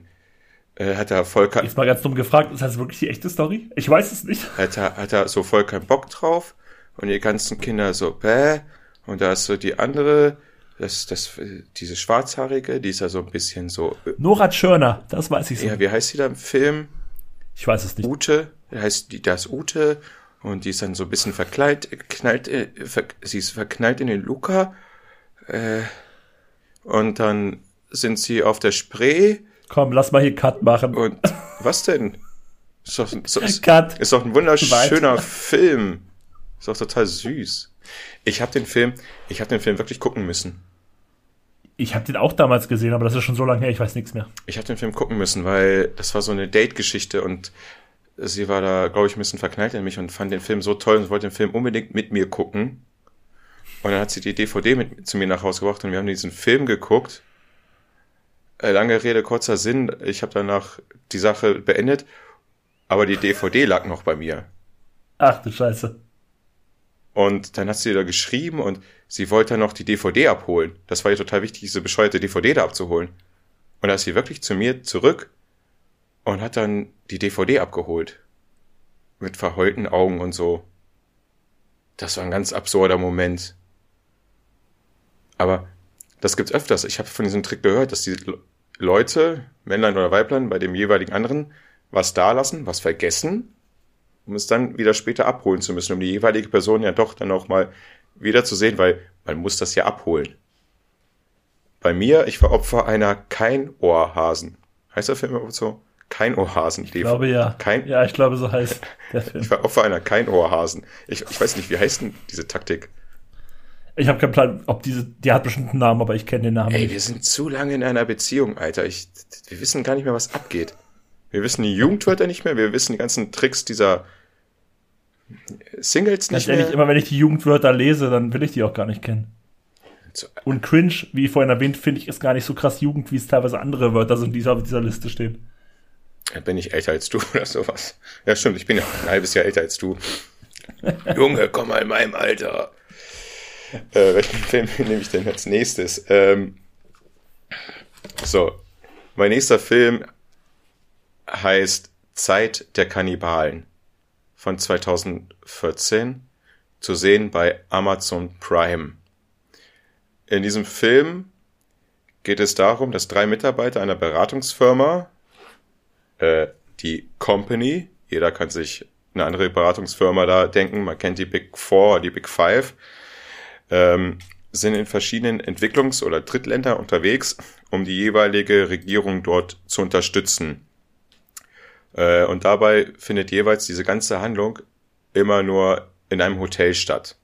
Man weiß auch nie, in welchem Land die dort sind. Ist auch komplett unwichtig. Man sieht das nur ungefähr, in welchem Kontinent die so gerade sind, anhand der Hautfarbe der äh, Hotelangestellten. Ähm, ich glaube, die sind in drei verschiedenen Ländern und im letzten Land, das ist halt der längste Abschnitt, ähm, hört man im Hintergrund auch wiederum immer so ein Böllern, Bollern, äh, Maschinengewehre, Autobomben, sprich, in diesem Land, in dem sie sind, herrscht ein Bürgerkrieg.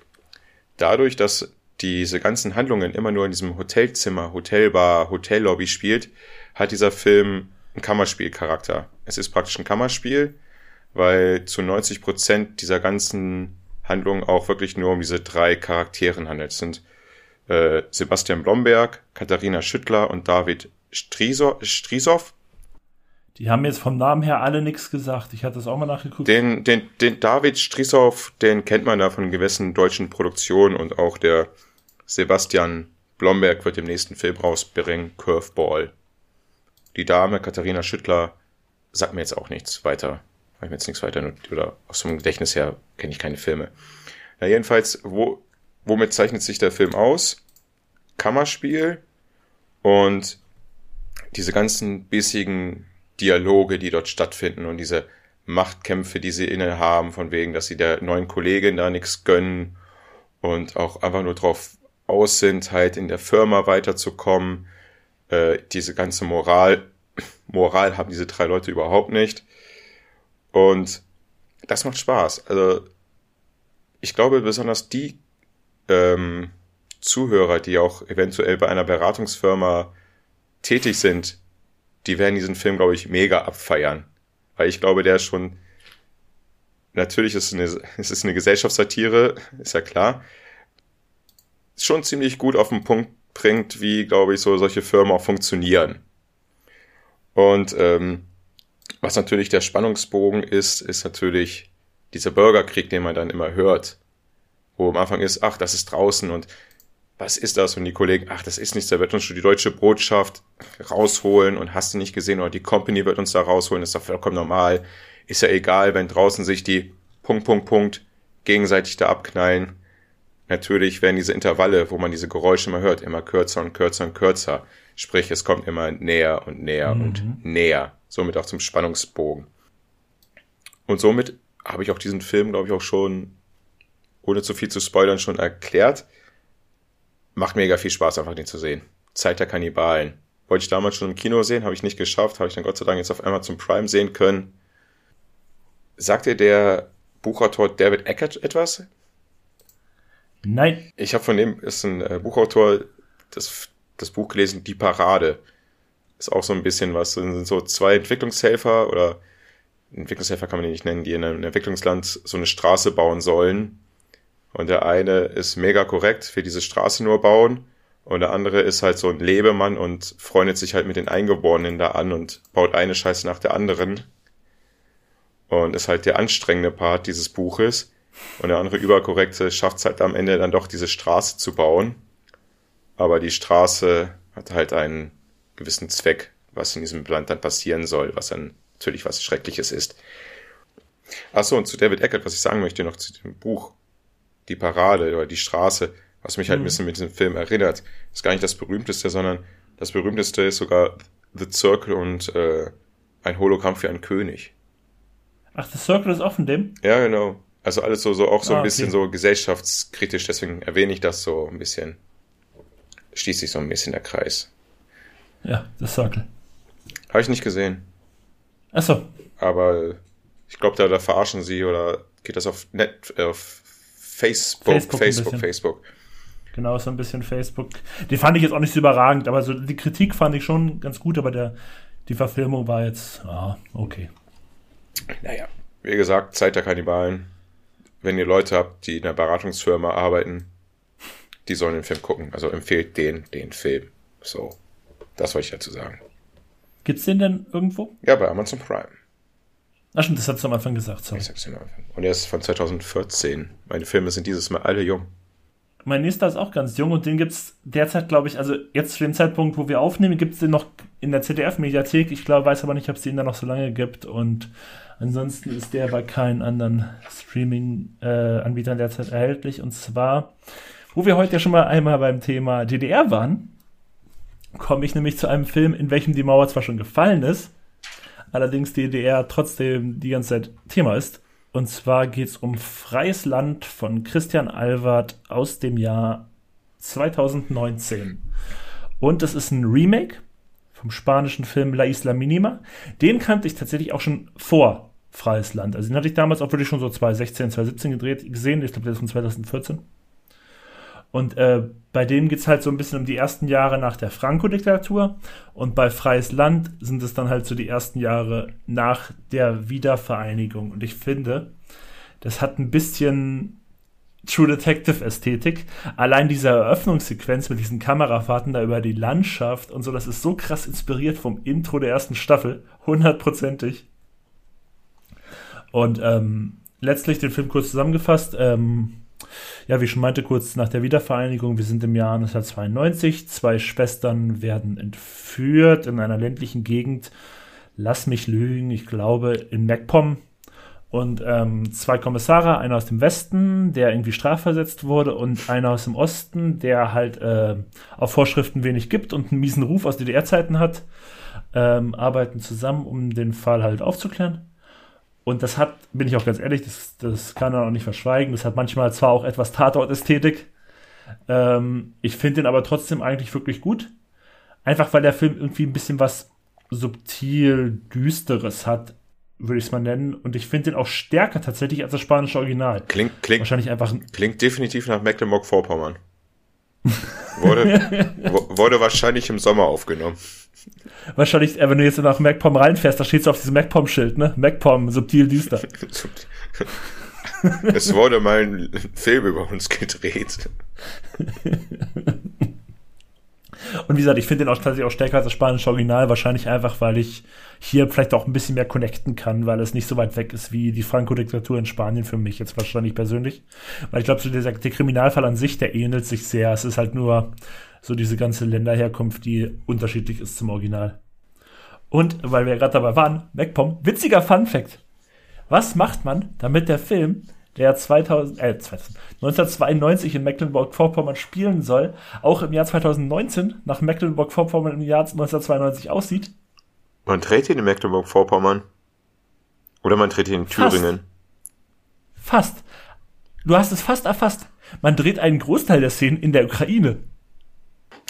Mein lieber, guter, alt, guter alter Freund Benjamin, die Ukraine hat seit vielen Jahren sehr, sehr schwierige Zeiten hinter und vor sich. Also, dass du jetzt hier persönlich auf unserem immer größer werdenden Kreis der Filmfans die Ukraine noch mehr beleidigst, indem du sagst. Ich habe sie nicht beleidigt. Ich meinte nur, dass vielleicht die ländlichen Gegenden noch etwas mehr nach 90er aussehen als bei uns. Du, du hast die Ukraine mit Mecklenburg-Vorpommern verglichen.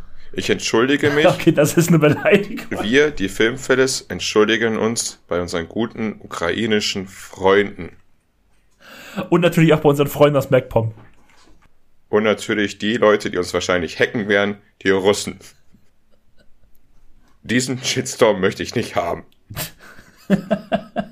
ich, ich, ich glaube, jetzt habe ich alles politisch nochmal gerettet auf der Strecke. Also das ist aber was Neues, dass du etwas rettest. Ich rette was. Äh, und einen Shitstorm verhinderst. Irgendwie musst du doch diese ganzen Hitler-Welt da beruhigen, oder? Bitte. Okay, okay, dann halte ich jetzt auch schon äh, die Klappe. Dann bin ich nämlich im Gegensatz zum ersten Film jetzt tatsächlich schon durch in meinem zweiten Film. Gut. Und damit könntest du zu deinem nächsten Film kommen. Ja. Ich habe ein bisschen Angst, dass ich diesen Film ein bisschen verkacke, weil das ist eigentlich der Lieblingsfilm von diesen drei Filmen, die ich heute vorstellen werde. Weil dieser Film, ja. Siehst du, fängt schon an. Also, den nächsten und meinen letzten Film, den ich hier in der heutigen Episode vorstelle, ist Der Nachtmar von 2000. Und kleiner Funfact hierzu. Der steht auf meiner Liste. Mach weiter. Ich trinke jetzt mal einen Schluck Perlbacher. Perlbacher auch in ihrer Lidl-Filiale erhältlich. Also Nachtmar von 2015 zu sehen auf Amazon Prime. Worum geht es? Es geht darum, dass das die 17. Oh, ich habe mir den Namen von dem Mädel gar nicht aufgeschrieben. Ich weiß gar nicht, wie sie heißt. Ich glaube, ich habe heute auch noch keinen einzigen Rollennamen gesagt. Ich sage immer nur die Schauspieler oder irgendwelche Figuren. Wir nennen sie jetzt das 17-jährige Mädel. Das klingt doch gut. Es schließt sich wieder der Kreis. Was habe ich zu heute gesagt? Zu einer Charaktere oder zu einer Person, die es wirklich gibt, die sich die Namen nicht merken konnte? Thomas Gottschalk. Wir sind heute ein bisschen Thomas Gottschalk. Gottschalk. Gottschalk. Da hat, Sind wir nicht alle ein bisschen Tommy? Der hat ein bisschen gelispelt. Also, ein 17-jähriges Mädel geht auf einer Rave-Party im Freibad, auf, äh, in so einem Freibad abends. Mega coole Party. Das kann ich schon zu diesem Film sagen. Der Film hat eine geile Techno-Musik. Also ich bin ja, ich mag ja, ich bin ja Freund der elektronischen Tanzmusik. Und allein damit hat der Film mich erwischt, dass er einfach einen guten Sound hat, sprich einen richtig geilen Soundtrack. Äh, geht dort auf eine Rave, auf eine Rave-Party, trifft dort ihre Freunde, Freundinnen. Die zeigen sich auch gegenseitig so am Anfang so Handyvideos. Das eine ist ähm, von so einem Autounfall, das andere ist von so einem missgebildeten Embryo. Und wie es halt auf so einer guten Party ist, was gehört dazu? Alkohol und auch ein paar Pillen. Achso, ich dachte jetzt schon, du sagst so, äh, missgebildete Embryos, das gehört zu einer guten Party dazu. Hm. Und da schließt sich der Kreis wieder nach Mecklenburg-Vorpommern. Nein. das stimmt doch gar nicht. Da laber ich doch wieder Scheiße. Oh, das lasse ich drin. Die, die, die, die, wie du willst den Rest rausschneiden? Die, die, die haben da keine Partys, die haben nur Lagerfeuer und Märsche. Na gut, also. Alkohol, Drogen, wie sich dazugehört. Da geht sie dann äh, spät abends dann äh, an die Büsche, pinkelt dort und dort sieht sie eine Gestalt in den Büschen und erschreckt sich natürlich. Ne? Die Gestalt sieht man nicht so ganz, aber ist halt gruselig, erschreckt sich, will natürlich weg von der Party, ist natürlich voll drauf, ist am Schwitzen, sonst was. Alles klar, die Freundinnen bringen sie dann nach Hause, sie fährt nach Hause und in einem Zuge, da fängt schon an langsam, dass der Film so real wird, ist sie halt in diesem Autounfall verwickelt, den man vorher auf diesem Handyvideo gesehen hat. Ne? Dann wieder ein Cut. Ja, ich sage jetzt schon wieder ein Cut, weil dieser Film durchzieht sich auch mit äh, sehr anstrengenden Schnitten, Cutten, Kamerafahrten. Das begleitet euch bei diesem Film. Darauf müsst ihr euch einlassen. Dann kommt sie halt zu Hause an, ist natürlich mal wieder, das ist ganz oft bei solchen Filmen, also jetzt in diesem Film ist sie wieder in so einem großen, reichen Elternhaus zu Hause. Und das ist irgendwie so gang und gäbe. Jedes Mal, also jetzt ab vom Film, das will ich noch ganz loswerden, ist dir schon mal aufgefallen, entweder leben die total reich in so einen richtig geilen Hütten, Loft, Industriewohnungen oder Villen, oder dann gibt's die andere Spalte, leben in so Sozialbauten. Und dann ist es auch Thematik, dass diese Person arm ist und irgendwas mit Drogen genau, machen muss. So ist es ja auch. Total. So Otto-Normalwohnungen oder Häuser gibt's nicht. Gibt's nicht. Gibt's beim deutschen Film nicht.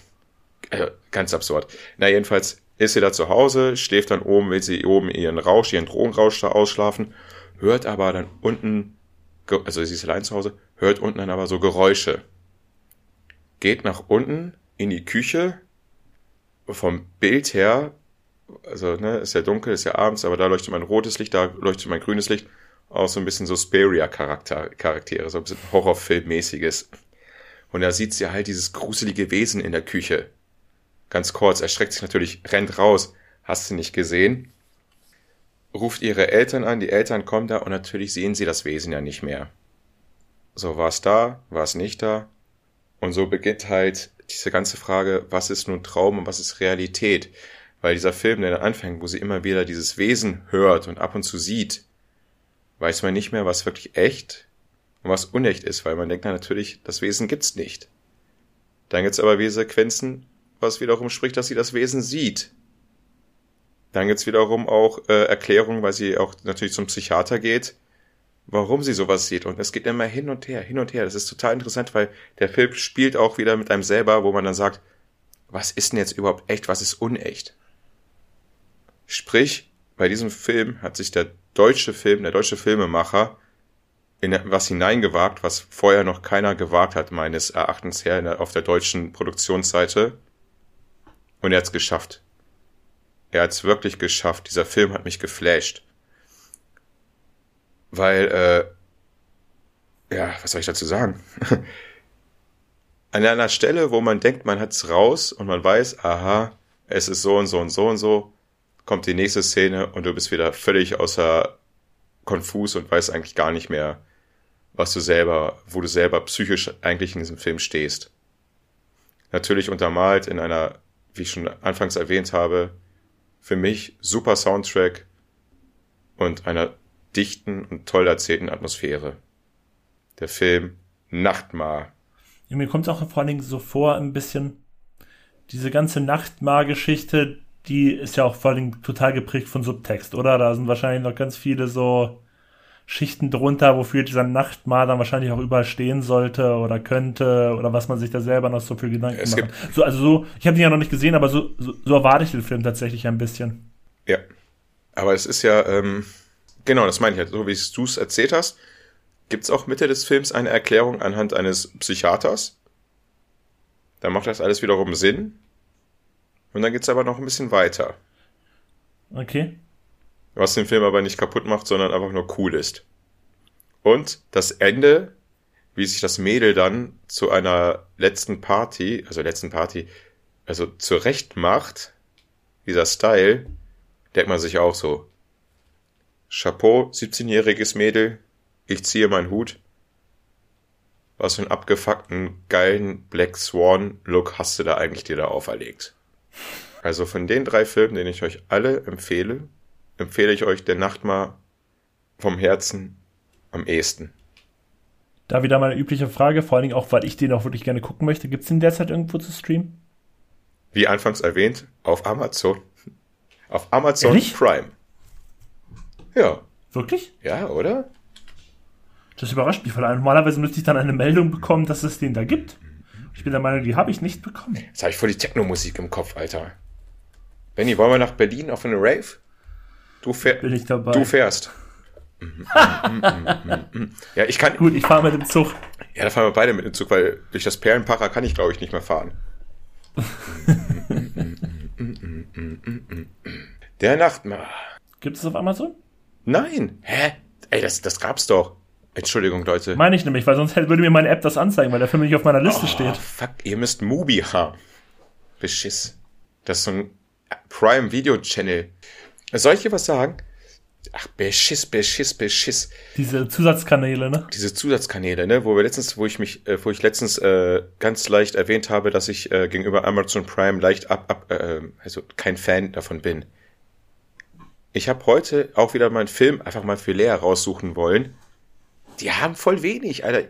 Also, du hast letztens gesagt, Amazon Prime wird gemocht, weil die viele alte Filme haben. Also, es gibt einige Leute, die das sagen, da kommen immer noch mal wieder ein paar alte rein. Was bei Netflix halt nicht der Wo Fall sind die ist. normal alten Filme, die vielleicht so fünf Jahre alt sind und die man vielleicht gucken möchte? Die gibt's nicht, Alter. Wirklich, Amazon Prime ist Betrug, Alter. Das, das, das Betrug von vorne bis hinten. Das ist sowas, damit die Leute das nehmen, weil sie sagen, oh, guck mal, jetzt habe ich Filme, jetzt kann ich, äh, also, ich bestelle ja schon ab und zu was mit Amazon und somit muss ich kein Porto bezahlen und ich kann was noch gucken. Das ist doch super, das Angebot. Für 80 Euro im Jahr oder fünf, wie, wie teuer ist das? Wie teuer? Sag. Sag eine Zahl. Du liebst Zahlen. Sag eine Zahl. Ja, aber ich weiß die Zahl gerade nicht, weil ich habe das einfach auch schon gefühlt seit zehn Jahren ich habe mich nie darüber gekümmert. wir sagen jetzt mal 70 Euro. So. Da zahlst du 70 Euro, kaufst zusätzlichen Scheiß bei Amazon, den du eigentlich nicht brauchst, den kaufst du nur, weil er äh, portofrei ist, was eigentlich auch Betrug ist, weil der Portopreis mit inbegriffen ist. Und äh, hast eine scheiß Filmauswahl. Will ich nur mal gesagt haben. Auch, auch wenn mich jetzt mein, unseren Werbevertrag mit Amazon auf, auf Amazon sponsert uns. macht eure, macht eure Feinde zu Freunden. Uh. Perfekte Überleitung zu meinem dritten Film. Übrigens, äh, also falls uns irgendein reicher Fabrikbesitzer irgendwie da ähm, sponsert, also wir machen Werbung, wir sind käuflich. also, was ist dein dritter Film heute? Nein, bei mir war es ja so, dass bisher meine Filme alle recht politisch waren. Also dachte ich mir bei meinem dritten, mache ich genau da weiter.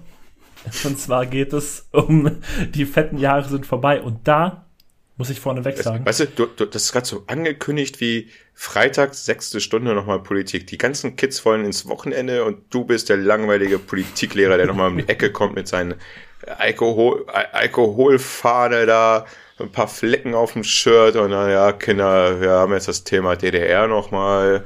Holt mal eure Arbeitsblätter raus. Und alle haben keinen Aber das- Bock auf dich, ey. passt sich in diesem Fall sogar ganz gut. Denn ich muss sagen, ich habe zu diesem Film ambi ambivalentes Verhältnis. Als Jugendlicher und wahrscheinlich auch so Anfang meiner 20er Jahre fand ich den ganz groß. Mittlerweile finde ich den nicht mehr gut toll.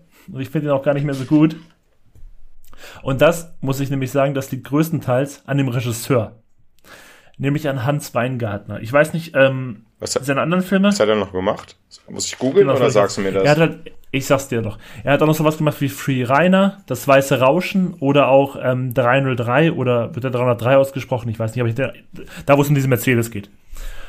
Und ich habe ein Problem mit seinen Filmen mittlerweile. Erstens, alle Hauptcharaktere in seinen Filmen sind immer unheimlich krass gebildet, komplett themenübergreifend. Die haben zu allem eine Meinung, die haben zu allem ein Hintergrundwissen, die können zu allem irgendwas erzählen. Das ist auch immer politisch, vor allen Dingen. Und das nervt, erstens, weil die einfach alle so übertrieben klug sind, so wie einfach in Wirklichkeit einfach nicht in diesem Umfang die Menschen sind. Und es ist, wie gesagt, auch einfach nicht realistisch. Und es ist, und ich muss ja sagen, ich sage jetzt mal so, ich bin selber, wenn ich mich jetzt äh, selber einfach mal so begutachten würde, würde ich mich auch eher tatsächlich, früher vielleicht noch mehr, aber immer noch politisch eher im, auf der linken Seite einordnen, wenn ich es jetzt ja so äh, im Ganzen sehe. Aber dennoch muss ich sagen, diese Filme sind mir eindeutig zu links ideologisch und einfach nicht realistisch. So Revoluzer-mäßig. Ja, ja, aber vor allen Dingen auch so, ich weiß nicht, ich kann es auch nicht schreiben. Alle Personen haben immer so eine krass, eine Ideologie, wie das so eigentlich am besten Fall ablaufen sollte und sowas. Aber das ist einfach nicht realistisch. Ich sehe es ja ein, dass das wahrscheinlich gute, gute Gedanken sind, dass die, dass die der Gesellschaft auch helfen würden. Aber das ist, es ist einfach nicht realistisch und das stört mich mittlerweile bei allen seinen Filmen. Ich habe letztens halt 303 oder 303 gesehen und ich wusste im ersten Moment nicht mal, dass der von Hans Weingartner ist, als ich den Film gesehen Ja. habe. Und dann gucke ich die ersten 20 Minuten und dann sind da nur linkspolitische Unterhaltungen, während die da mit dem Mercedes durch Deutschland fahren. Und ich wusste so, ey, der Film ist hundertprozentig vom Die fetten Jahre sind Vorbeimacher. Ich wusste es zu dem Zeitpunkt nicht, aber ich lag damit auch komplett richtig. Ja, du kannst doch, wenn du diesen Film guckst, kannst du doch nebenbei so einen Till Schweiger-Film äh, laufen lassen. Hast du so den Ausgleich. so die Dummheit und den versteckten Rassismus von Till Schweiger, so. Weißt du, was ich meine? Zum Ausgleich, ja, das, Ja, ist, das Ausgleich, passt ja. vielleicht ganz gut. Den, den, den linken Revoluzer-Typ da auf der einen Seite und den frauenverachtenden Motherfucker Till Schweiger auf der anderen Seite. Und du sitzt dann da, verkippst dein Bier und kannst beide Filme gucken und hast da am Ende dann einen guten deutschen Film. Wie wäre das? Ähm, Also ich, ich glaube, Til Schweiger würde mich trotzdem stören. Oder, oder, oder du hast einen epileptischen Anfall, kann auch sein. Weiß nicht. Wir müssen es ausprobieren. Ich muss mir noch einen Filmfehler aussuchen. Nee, das möchte ich nicht. Lass das lieber. Dann kann ich ja erstmal zum Film nochmal kommen, die fetten Jahre sind vorbei, über worum es überhaupt geht. Also zwei Männer, gespielt von Daniel Brühl, damals noch sehr jung, international noch kein, noch nicht bekannt, kein Star. Und ähm, sein, äh, sein Kollege, ich weiß halt nicht, wie man diesen Namen ausspricht. Sagt man da Stipe Airsec oder Stipe Airsec oder Stip Airsec? Ich weiß halt nicht, wie man den ausspricht. Mach, Vornamen. mach, mach's doch einfach wie ich. Sprech was aus und lass es einfach damit gut sein, dass es komplett falsch ist. Nein, ich sage mal, ich, es tut mir leid, ich habe keine Ahnung. Ähm, Und Ju Julia und die Jentsch. brechen halt. Ja, die, okay, ja der, der Name ist leicht auszusprechen. Julia Jentsch. Und naja, die brechen halt nachts so in Villen ein und stehen. Ach so, jetzt merke ich es erst. Dankeschön, du Arschloch, dass du mich ja gerade bloßgestellt wirst, dass ich nur die einfachen Namen aussprechen kann. Erzähl mal weiter aus von deinem Öko-Fratzen-Revoluzer-Film da. Naja, auf jeden Fall, die brechen halt so nachts in Villen ein und stellen ganz viel Schabernack ein. Schabernack. Schabernack, wie alt bist du? 80 oder was? Schabernack. Die, Ey, be das ist doch ein schönes Wort, also bitte. die, die, die betreibe ich hier. Genauso wie Herr Jemini ein geiles Wort ist. Ich bin dafür, dass man das, den, äh, den Ausspruch Herr Jemini wieder viel mehr Herr benutzt. Jemini, ja, genau. Schabernack, also mit anderen Worten, also, wie ein deutsches Gericht sagt, weil hier spricht man ja Deutsch, so heißt, glaube ich, unsere Folge, wir wissen es ja noch nicht, heißt es Einbruch, Hausfriedensbruch und äh, äh, starke oder hohe äh, Sachbeschädigung. Aber in Bennys Worten Genau, Schabernack. Ach, Schabernack. Ach, die, die haben aber Schabernack hier betrieben. Menschenskinder. Na? Genau, so wie Dennis das gerade schon gesagt hat, die machen halt genau das. Die stehlen zwar nichts, aber sie machen halt einige Sachen kaputt, rücken alles um und hinterlassen dann die Nachricht, die dann meistens sowieso ist, die fetten Jahre sind vorbei. Und das machen sie halt dann, damit, damit die reichen Eigentümer sich nicht mehr sicher fühlen. Genau, und so wie von Dennis auch schon angesprochen, die eine Rolle von dem Herrn Ersex, so nenne ich ihn jetzt einfach mal, ähm, die hat, der hat halt noch eine Freundin und naja, einmal bei einem Ding geht halt was schief, weil dieses ganze Ding auch gar nicht so geplant war, wie es dann gekommen ist. Und sie entführen einen der reichen Männer und landen dann zu, zu viert auf so einer Berghütte, wo es dann irgendwie eine Stunde lang nur politische Diskussionen gibt. Und ich denke mal, hier kann man auch noch aufhören mit der Zusammenfassung. Wobei, nee, eine Sache, Entschuldigung, eine Sache muss ja sagen, wie ist denn das? Aber wobei ist eigentlich unwichtig, dass dieser 100.000 Euro, genau, der ist so politisch halt auch am Anfang, weil es, das Mädel hat ja 100.000 Euro Steuerschulden, nee, Steuerschulden, Schulden einfach, weil sie einen Mercedes da. Genau. Das ist ja auch so ein bisschen dann noch ein bisschen der rote Faden, der sich dann noch später weiterzieht. Genau, weil das ist ja der Pappkameraden, den sie dann entführen. Genau. Der Schuldner da. Und ich muss, wie ich es halt auch vorhin schon habe durchscheinen lassen, als man selbst noch etwas jünger und idealistischer war, da haben die Ansichten der drei, die hier wirklich in den Filmen, das muss man noch ganz ehrlich sagen, auf in Endlosschleife immer wieder in verschiedenen Argumenten gedroppt werden. Ähm, die haben ja dann auch irgendwie angesprochen. Mittlerweile finde ich den im Kern zwar immer noch gut, aber ich kann halt auch einschätzen, dass viele diese Dinge auf die die versuchen auf deren Weise zu bekämpfen, dass das einfach Schwachsinn ist. Und ich habe leider das Gefühl, wenn ich mir auch die anderen Filme von dem Regisseur angucke, dass ich glaube, dass der, ich weiß halt nicht, wie alt er ist, aber ich schätze mal, dass der noch ein bisschen älter ist als wir, weil der auch schon seit 20 Jahren Filme macht, dass, dass der irgendwie gefühlt in seinen hohen Jahren immer noch so diesen krassen Revoluzer, Revoluzerblick hat. Und deswegen sind die Filme auch alle so gestaltet. Und deswegen habe ich mittlerweile halt ein großes Problem damit, weil ich finde halt einfach, der, der, ist, der ist irgendwie komplett nicht im Realismus, Realismus verankert. Er ist einfach drüber. Ähm, das ist übrigens der dritte Film, den ich von dir nicht geschaut habe. Aber ich habe mir dazu was notiert. Das, du, ah, okay. du siehst, ich habe mein Büchlein hier in der Hand und ich habe mir da was notiert. Und du siehst, ich habe den strengen Blick. Ich habe, ja. wie, wie habe ich sowas in der Hand? Wie ein Lehrer. Wie ein Lehrer, der dann sicher, aber mit langsamen Schritten auf deinen Tisch zukommt und die ganze Klasse weiß, uh, Benny kriegt Ärger. Unser dritter Freund, unser dritter Freund freut sich, dass er das der einzige Mal ist, dass er nicht auf die Fresse bekommt, sondern mal ein anderer auf die Fresse bekommt. Und zwar zu dem Film habe ich mir folgendes notiert. Das ist, also die fetten Jahre ist vorbei. Das hat damals einfach nur vom Titel her gecrashed. Das war so ein, die fetten Jahre sind vorbei. Das war so, das war so ein, das hat gezündet. Und da habe ich den mal angefangen zu gucken. Also nicht damals, sondern vor äh, acht Jahren habe ich mal versucht zu gucken. Ich muss den abbrechen, weil jede einzelne Hauptcharaktere von den äh, äh, Daniel Brühl? Ja, Daniel Brühl. Ja. Julia Jentsch. Julia ja. Jentsch. Und Mr. P. -Punkt, oder wie haben wir den es nennen wollen? Alles richtige drei so, so Öko-Hackfressen waren. Die haben mich angeekelt. Also vom politischen Gedanke bin ich eh auch eher im linken Lager, ne? So wie du. Aber als ich die da gesehen habe, wie sie da in dieser WG da rumge... Äh, da war mir alles zuwider. Die haben mich alle nur angewidert. Und auch charakterlich äh, null Sympathie in mir hervorgerufen haben. Jetzt kommt das Strenge. Ich habe damals den Film immer mit dir verbunden, weil du ihn damals, glaube ich, immer auch so ein bisschen erwähnt hattest, ne? Ja, weil ich damals mochte ich ihn auch wirklich gerne. Daran erinnere ich mich auch. Kennst du das, hast du das Filmplakat da noch so davor, wie sie da da hängen und so emo-mäßig. Stehen die da nicht einfach so in einer Reihe oder so an der Wand oder so? Ich erinnere mich jetzt nicht mehr ganz so, muss ich ganz ehrlich sagen. Studentische Öko-Fressen gucken halt emotional, aber verachtend und ideologisch so, so ein bisschen so von oben herab, obwohl es, die sind ja nicht oben, die sind ja unten, auf dich so herab seitlich drauf. Und diesen Blick hattest du auch damals drauf. Diesen Blick hattest du auch damals drauf, Alter. Jetzt habe ich es. Oh, es ist raus. Das sind meine Filminformationen, die ich habe zu dem Film. Die fetten Jahre sind vorbei.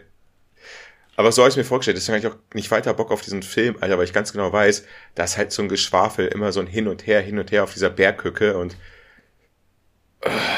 Genau. Nee, es ist ja ganz gut, dass sie die reichen Säcke da auch nicht in den Arsch drehen, da, auch wenn wir die jetzt in der Regierung da mit der, mit dem gelben Mittellicht jetzt da haben. Aber so eine Öko-Fressen, also jetzt diese Revolution, also kein Bock. Ja, ich weiß schon, was du meinst. In welchem Spektrum werden uns wohl die Zuhörer am Ende dieser Folge wohl einnorden? Bisschen schwierig, ne? Ein bisschen Rechts können wir ja auch nicht sein, dadurch, dass wir Mecklenburg-Vorpommern so schlecht gemacht haben. Tja, Leute, was sind wir einfach? Wir sind Nerds, die nichts Besseres zu tun haben in unserer Freizeit, als einen Podcast zu machen. Wir sind unpolitisch, deswegen reden wir hier über fünf von sechs Filmen oder vier von sechs Filmen über politische Filme. Wir sind wahnsinnig unpolitisch, ich habe da überhaupt keine Meinung.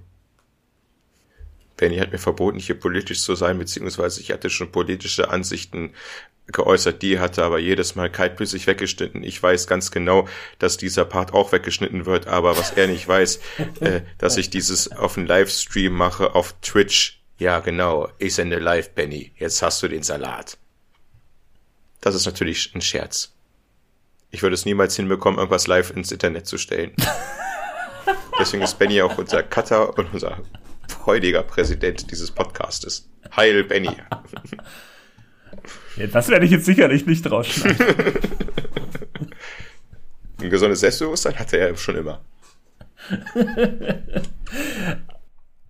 Wie ist denn das? Ähm, ähm, Gibt es bei dir auch Filme, die du früher super fandest, mittlerweile eher schwierig? Ja, Alter, du bist, Alter, du stellst hier Fragen aus dem Nichts. Das bin ich gar nicht gewöhnt, ey. Ich stehe ja genauso doof manchmal da wie Lea, die mich aus dem Nier nichts, dir nichts irgendwelche Fragen stellt und ich hänge da so, Hä? Weiß ich nicht. Wie kommst du jetzt auf diese Frage, ey? Weiß ich nicht, vielleicht, wenn dir kurz nicht was einfällt. Es ist jetzt auch nicht schlimm, wenn du keine Antwort hast. Filme, die ich früher gut fand, aber jetzt nicht mehr. Ja, oder halt, wie gesagt, so, so wie es halt über die fetten Jahre, die ich sehe halt mittlerweile ein bisschen schwierig, den Film. Ja, ähm, fällt mir jetzt gerade keiner ein. Wahrscheinlich, wahrscheinlich machen wir das äh, bei irgendeiner anderen Podcast-Folge, da bringe ich sie dann raus. Da fällt es dir ein. Jeden. Gut, wollen wir dann äh, einmal überleiten? Verhaften Sie die üblichen Verdächtigen. Willkommen beim Verhör. Und da ich verloren habe und du gewonnen hast, darfst du auch bei diesem Mal wieder anfangen. Okay, okay, okay, okay, okay. Im Gegensatz zu meiner Filmauswahl ist mir das äh, Quiz äh, ein wenig schwieriger gefallen. Es ist wahnsinnig schwer, Leute. Ihr denkt euch wahrscheinlich, ah, Fragen, Fragen, Fragen kann man locker stellen. Es ist wahnsinnig schwer, die passende Frage mit den pa passenden, ich sag mal, Schwierigkeitsgrad und Kreativität zu finden. ist, glaube ich, echt das Schwierigste immer bei mir. Ja, muss ich auch sagen, das ist nicht so einfach, damit es ja auch noch irgendwie ein bisschen unterhaltsam bleibt. Genau. Und fair und ausgeglichen und blablabla. Die letzte Frage, die ich übrigens stelle, die habe ich zehn Minuten vor dem Podcast hier noch müssen. Oh, okay. Wenn du die Frage hörst, sind wir auch auf dem Level dieser Zeitnotfall. Also, wirst du merken. Sei gespannt. Sei, gesp Okay. sei gespannt und abgelenkt und verkackt die ersten beiden. Okay, gern. Oh, das darf ich ja nicht machen. Ich darf nicht das machen. Das hasst Benny. Ich darf nicht. Das hasse ich, weil man das mal rausschneiden Ich habe auch extra einen Stift ohne Clipper mir besorgt, den habe ich aber verloren. Nur mal, damit ihr auch so ein bisschen wisst, wie ist es hinter den Kulissen der Filmfeldes. Naja, gut. Frage, Frage Nummer uno. Wer gilt als schlechtester Regisseur? Deutschlands oder? Ja, das muss ich ja nicht erwähnen, weil wir ja den Deutschen, hier okay. spricht man Deutsch. Ja, dann Uwe Boll. Also ein anderer fällt mir ja, ein. ja, ja. Okay. Aber ich wusste nicht, dass es da irgendwie so ein offizielles Ranking oder sonst so ein Scheiß. Naja, ich, er hat die, er hat die äh, goldene Himbeere für sein Lebenswerk kassiert. Und um zu wissen, äh, was hat er für Filme gemacht, damit ihr es wisst. Postal, Tunnel Rats, Schwerter des Königs. Benny, willst du die Liste nochmal erweitern mit deinem unglaublichen Wissen? Wobei ich glaube sogar Postal ist noch einer seiner besseren. Ich glaube, dann sind auch solche Sachen wie Far Cry und sowas, die auch nochmal ganz schlimm Far Cry ist super, ich liebe Far Cry. Also Far, sind. Weil Far. Cry, diese, diese Hauptcharaktere, der holt alles raus. Wirklich, da, der ist so emotional und so, so intelligent und so und, ähm, ja, jedenfalls in diesem Kindergarten, wo er dann da arbeitet, dieser Luca, äh, da bastelt er einen Hasen, er hat aber keinen Hasen, dann sagt, lachen die Kinder und sagen dann, äh, eine Frau gehört an, an den Herd und er sagt so, ja, ist richtig so und super Film. Wirklich, ich liebe Til Schweiger.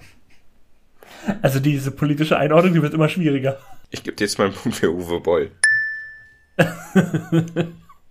Im zweiten Teil von zwei Ohrküken, also Einhorküken, Ich wollte sagen, kein Ohrhasen ist der erste und zwei Küken ist der zweite. zwei Ohrküken, zwei, zwei, zwei Kükenohr, ähm, geht es darum, voll realistisch, Alter, dass die da äh, voll die Beziehungsprobleme haben und so, äh, da gehen die essen, dann streiten die so und dann so typisch, ähm, äh, er, er ist schon fertig, die wollen auf eine Party, er ist schon fertig, sieht super aus und oh, ey, sie, sie muss sich noch schminken und nicht die passenden Schuhe und er hilft auch nicht, was sie anziehen soll und so, oh. Kommt zur Frage. Ah, ey, Frauen, ne? Till Schweiger, du kennst es, die Frauen. Ey, schlimm, ey, schlimm, ey. Erstmal einen Hut aufsetzen und auch über die Spree paddeln. Und Musikproduzent sein. Und wo ist eigentlich mein Kumpel Matthias Schweighöfer, der bei der Bild arbeitet? Einfach nur mal die Bild gut machen. Der äh, räumt, äh, räumt Tresoren aus für Zack Snyder. Ja, genau. Übrigens, Zack Snyder. Quentin Tarantino, ne? So ein super Typ. Aber warum hat er Till Schweiger für Glorious Bastards genommen? Hätte er nicht irgendeinen anderen nehmen sollen? Wobei die Rolle passt sogar noch zu ihm, weil er nicht redet. So will man ihn sehen. Für die nächste Frage, weil du mein guter alter Freund bist, gebe ich einen Tipp. Ich bin nicht Till Schweiger, Okay. aber wer bin ich? Ich bringe meine, meine Freundin in ein altes Schloss, wo sie sich als perfekten Sub ausbilden lässt. Du weißt, was ein Sub ist?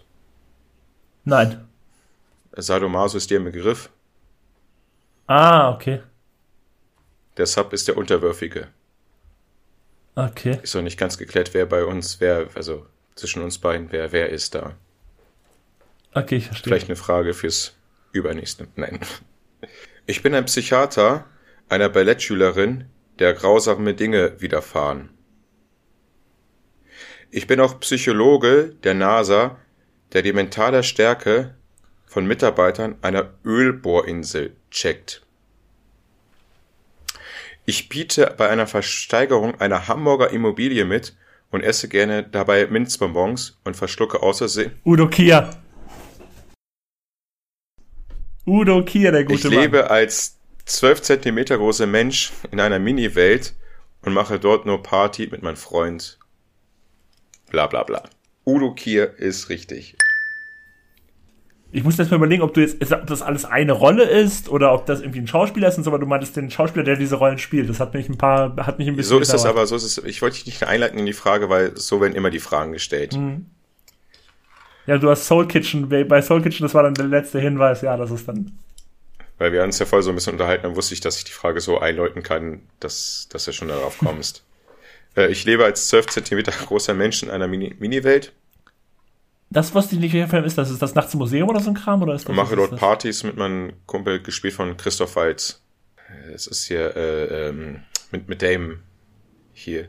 Ach, da, wo sie sich schrumpfen Downsi- lassen. Downsizing oder wie der heißt. Schrecklicher Film. Genau. Schrecklicher Film. Habe ich nicht gesehen. Katastrophe.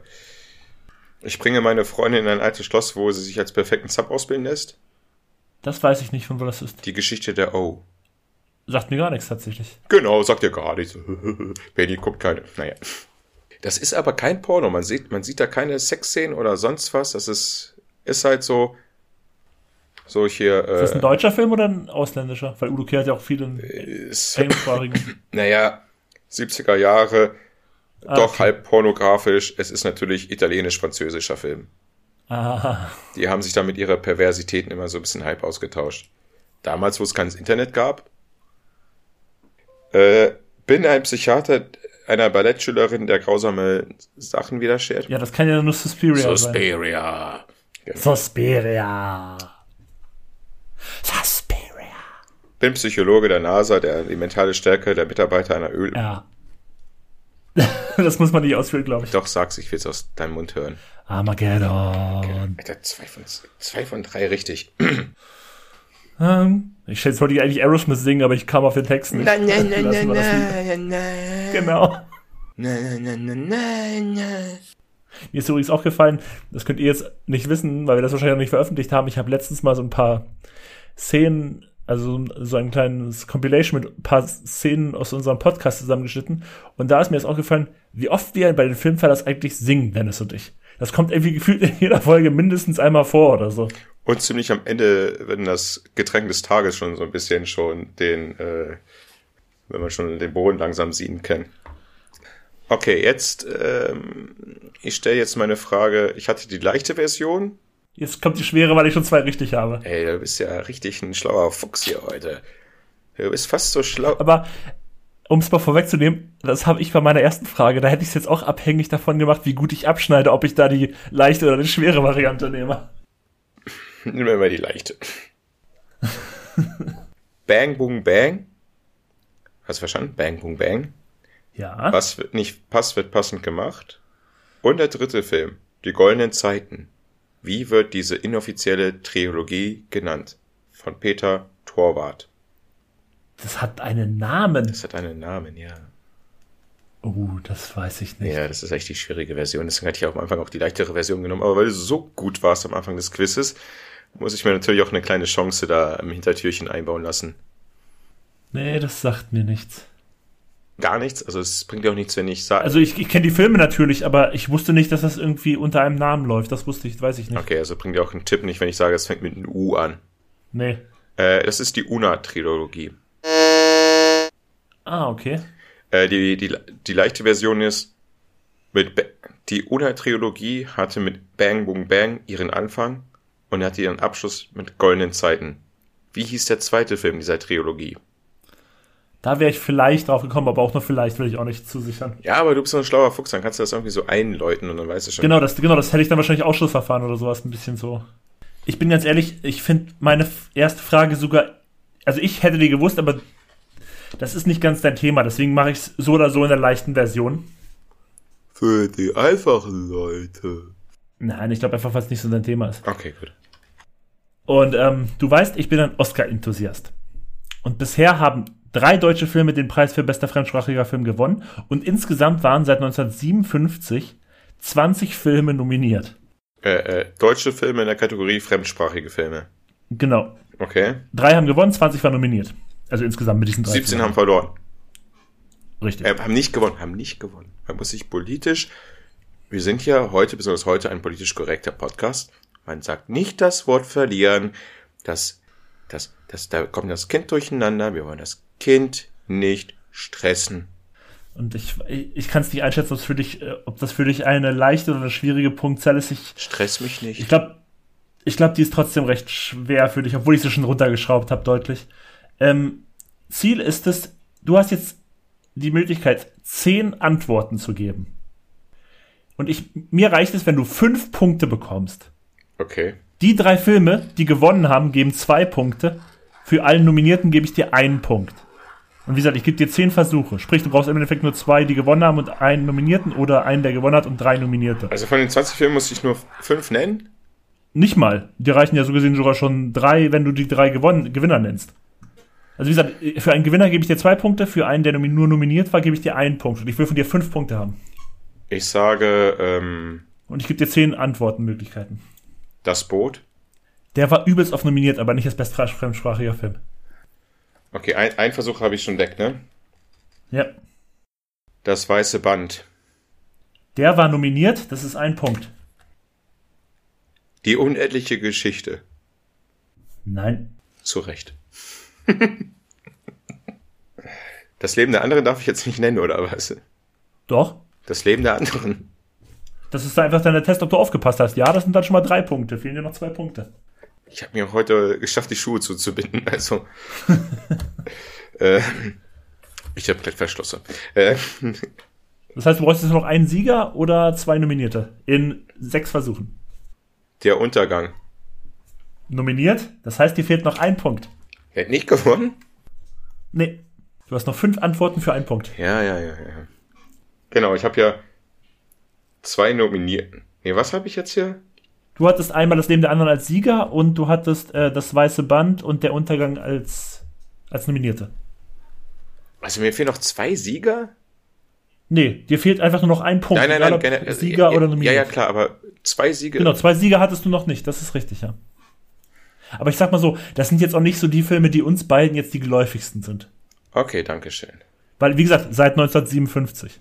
Ja, ja, ja, ja, ja. Oh Gott, jetzt muss ich. Aber es gibt da du- durchaus noch Filme auf der Liste, die du auch kennst. Ja, okay. Oh Gott, das ist schwer. Alter, 20? Wieso fallen mir von den ganzen 20 Filmen da nur so wenig ein? Irgendeine politische Scheiße wahrscheinlich noch. Das sind meistens politische Scheißen, die dann irgendwie eingereicht werden. Ja, natürlich, ja, das ist ja klar. Also bei einem Film könnte ich dir einen super Tipp geben, das mache ich aber nicht, weil dann hättest du den Punkt auf jeden Fall. Fritze Schal Scharaldo. Nein, Fitzcarraldo nicht. Fritz Caraldo, ja, dann sage ich hier der andere Film mit dem Klaus Kinski-Typen da, wo er diesen Ritter spielt. Oh, wie heißt er? Du meinst Agere? Ja, ist er wahrscheinlich auch nicht. Auch nicht. Fuck. Ich glaube, ich rate mal, weil der auch, glaube ich, im Englischen rauskam. Soul Kitchen? Nein, auch nicht. Zwei Versuche noch. Zwei Versuche. Oh, fuck, ey, sonst hätte ich einen Til Schweiger-Film nennen. Und, äh, Da kann man nicht den Tipp geben, da ist kein Til Schweiger-Film dabei. ja, schon klar. Ähm, ein Gewinner brauche ich noch. Ein Gewinner nur noch. Nur einen Nominierten. Es muss nicht mal ein Gewinner sein, es reicht auch Nominierte. Dann hast du es. Der Himmel über Berlin. Nein, Ähm, jetzt habe ich nur noch einen Versuch. das ist richtig. Hat gut angefangen. Ja, die Brücke. Das war der Film, zu dem ich noch einen Tipp geben wollte. Du hast es. Ja! Du hast es aber nochmal spannend gemacht. Alter, in meiner, in meiner ganzen Verhörzeit war das die Frage, die ich am meisten mir erkämpft habe. Wolltest du mir, woll- wolltest warte, warte, Entschuldigung, Entschuldigung. Wolltest du mir den Tipp geben, von wegen, welchen Film haben wir mal im Unterricht zusammengeschaut? Genau, zusammen in der Schule geguckt. Der war aber auch nur nominiert, hat nicht gewonnen. Also die zwei weiteren Sieger wären noch gewesen die Blechtrommel und Nirgendwo in Afrika. Oh, die Meine ich, das sind nicht- Blechtrommel. Das Ernsthaft? sind jetzt nicht unbedingt die Filme von uns die eigentlich. Blechtrommel, natürlich. So. Ja? Den gucke ich gerne, auch wenn ich danach richtig verstört bin, aber richtig verstört bin. Ja. Ja, nirgendwo in Und Afrika. ich weitere Nominierte, ich, ich sage jetzt nicht alle, ich sage jetzt nur noch mal so, die du noch kennen könntest. Ähm, der Hauptmann von Köpenick, Jakob der Lügner, Bader-Meinhof-Komplex, Toni Erdmann, Ah, Toni Erdmann. Werk ohne Autor. Werk ohne Autor, Alter, den habe ich schon sogar überlegt, ob ich den heute vorstellen wollen würde. Stonk wäre auch noch dabei gewesen. Stonk? Und ich sag mal so, meine zwei weiteren Fragen, die sind nicht so schwer. Also du könntest heute auch mit äh, voll Haus rausgehen. Hau raus. Zweite Frage. Kommen wir nun, und das muss ich jetzt hier schön gebührlich feiern, Oh. kommen wir nun zu einem absoluten Klassiker deutscher Filmkunst. Kein Die Ohrhasen. Mona Lisa der deutschen Filme. Manta, Manta. Der Pate-Film aus dem Ruhrpott. Das Romeo und Julia deutscher Erzählkunst. Und du hast es schon heraus, du hast es schon gesagt, kommen wir zu Manta Manta. Na, komm schon. Da Till Schweigers Berti am Ende ja zu betrunken ist, kann er das Rennen nicht fahren. Für ihn fährt der von Michael Kessler gespielte Klausi den Manta. Aber was für ein Fahrzeug fährt sein Gegner? Das muss auch der rote Mercedes SLK sein. Ich lasse roter Mercedes schon gelten. Ich habe mir nur aufgeschrieben, Mercedes-Benz D und W 201 190e, ich habe keinen Plan davon. Aber Benz rot lasse ich gelten. Jawohl. Oh, Manda, Manda, Manda, Manda. Til Schweiger. Komplett süßer Typ. Mann. Und wie der Auto fährt, ey. Totaler dufte Kerl, Mann, ey. Also ich glaube, ich glaub, ganz ehrlich, du bist ja auch literarisch nicht ganz unbewandert. Die dritte Frage wirst du auch wissen. Ich habe mir, die, wie gesagt, die erste war wirklich schwierig, gebe ich auch zu, und die hast du geschafft. Und die anderen beiden sind eher leichterer Natur. Ähm, kommen wir ein bisschen, kommen wir zum Film, der ein bisschen ein Running Gag in unserem Podcast ist, der von dir immer und immer wieder erwähnt Oh wird und den ich selber noch nie gesehen habe. Und dennoch finde ich die Frage eigentlich relativ leicht. Story. Richtig. Es geht um die amerikanische und deutsche Koproduktion, die unendliche Geschichte. Der Autor des Buches, auf dem der Film basiert, fand den Film schrecklich. Er nannte ihn mal dieses, diesen abstoßenden Film. Aber wer war der Autor des Buches? Ich habe jetzt einen Namen. Ich dachte, du willst wissen, wie der Drache heißt. Ich glaube, der Drache hieß Fido, ne? Fuchur, glaube ich, oder? Fuchwasch. Aber ich habe es auch nicht gesehen. Ich, ich möchte hier auch nichts rausgeben, weil ich den selber nie gesehen habe. Ich will nur wissen, Ich glaube, ich mich wie der Autor hieß. Gott, ja. Oh Gott, ich glaube, ich blamier mich jetzt hier richtig, Alter, wenn ich diesen Namen sage. Oder ich die komplett richtig und ich gewinne das Ding. Oder ich erwähne eine Person, die schon lange, lange eigentlich tot ist. Aber es gibt auch so eine Kategorie. Hä? Ich dachte, der ist schon tot. Oder hä? Ich dachte, er lebt noch. Kennst du das? Von wegen, da kommt Ja. der um die Ecke und du denkst, ich dachte, der wäre Ja. tot. Ich, also nee, ich, weiß, jetzt- ich weiß gar nicht, wie es bei dem noch aussieht, ob der schon noch lebt oder tot ist. Es ging nur darum, dass er den Film als abschließenden Film äh, bezeichnete und sich selber aus, aus, dem Namen, aus dem Namen des Films streichen ließ. Der taucht nur noch im Abspann auf und ich wollte nur noch wissen, wer ist denn der Autor, der das Buch geschrieben hat. Michael Ende? Du hast heute alle Fragen richtig beantwortet. Jawoll, Mann, Alter! Da kann man mal klatschen. Oh, jetzt tut's mir ein bisschen leid, dass ich da dir die letzte Frage da so schwer gestellt hatte, ey. Ja, alles gut. Aber so ist das Leben. Scheiß drauf. Eben, so ist das Leben. Und ganz ehrlich, ich find's bis jetzt auch noch, ich fand's bisher noch nie so schlimm, diese Verhörfilme zu gucken. Das ist halt einfach ein Film gucken. Ich gucke halt gerne Filme. Wollte ich gerade sagen, letztens hat mir jemand die Frage, einer, äh, also bin ich auf der Straße gegangen und äh, einer unserer zahlreichen Fans hat mich da wieder belagert und hat dann gefragt, ob es eine Strafe ist oder wie wir das halt machen, wenn wir da den Film, den Verhör, Verhörfilm dann vorschlagen. Da sage ich so, nein, wir sind ja keine, wir sind ja ganz gute Menschen und Es geht halt nur darum, dass wir einfach dann über Filme reden können. Wir reden halt gerne über Filme und wenn der andere dann noch seinen Film auch gesehen hat, kann man ein bisschen über diesen Film reden. und außerdem hast, haben wir ja aufgelegt, dass wir den Film selber halt äh, gucken müssen. Genau, dass der, der ihn aufgibt, der den auch auf jeden Fall gesehen haben muss. Deswegen können wir hier schon nicht irgendwelche ganz kruden Dinge reinbringen, die man sich selber niemals angucken würde. Ich habe ja eben gerade erwähnt, dass ich ja schon Keinohrhasen mal geschaut habe. Aber ich habe den auch schon gesehen. Ja, und ich bin ja kein Arschloch, Alter, ey. Aber das können wir auch wieder ähm, tatsächlich besprechen nach der Folge. Und aber, das habe ich mich auch gedacht, das könnten wir trotzdem vielleicht auch mal vorab ankündigen auf unserem Instagram-Kanal. Und deswegen folgt uns auch da. Bei Instagram, Filmfellers Podcast. Stimmt, ja. Und ähm, ich weiß nicht, ob meine anfangs gemachte Ankündigung wahr wird, dass das hier die längste Folge ist. Die hat auf jeden Fall Chancen dazu. Ich muss, ich kann es jetzt noch nicht genau einschätzen, da der Schnitt noch nicht durch ist. Aber ich würde sagen, die Chancen sind auf jeden Fall da, dass es die längste Folge werden könnte. Spielt auf jeden Fall vorne mit. Und naja, dieses Oberthema deutsche Film hat ja uns auf jeden Fall da Potenzial dazu gegeben. Dass, da, dass wir ein bisschen mal länger drüber quatschen können. Und auf jeden Fall hat mir Bock, dass ich mit dir mal wieder quatschen kann. Ja, immer.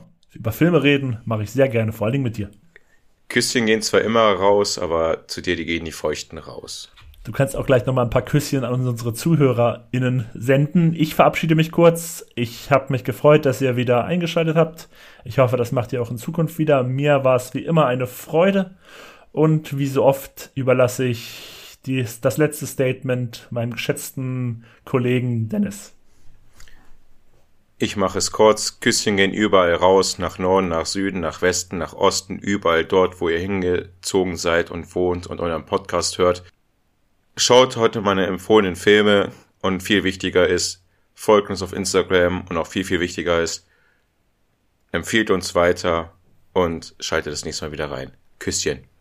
Macht's gut.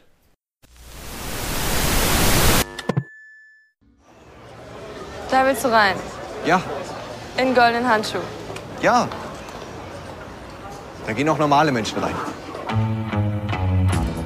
Soldaten Norbert, Tampon Günther, Cooler Rumwaldraut, Nasen Ernie, Dornkat Max. Wie kommt man denn zu so einem Namen? Weil du nur morgens, mittags, abends Dornkat trinkt. Und heißt Max. Nee, Peter. Frag die Dame mal, ob sie was trinken möchte.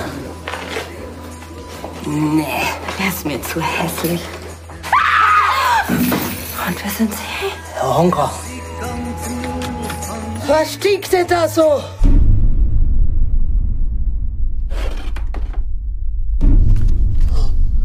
Hiermit erkläre ich, dass ich es im Leben noch nie so gut hatte wie bei Herrn Honka. Herr Honka weiß viel besser als ich selber, was gut für mich ist und deshalb erkläre ich ferner Herrn Honka meine leiblich geborene Tochter Rosi zuzuführen, dass er sie vernaschen darf.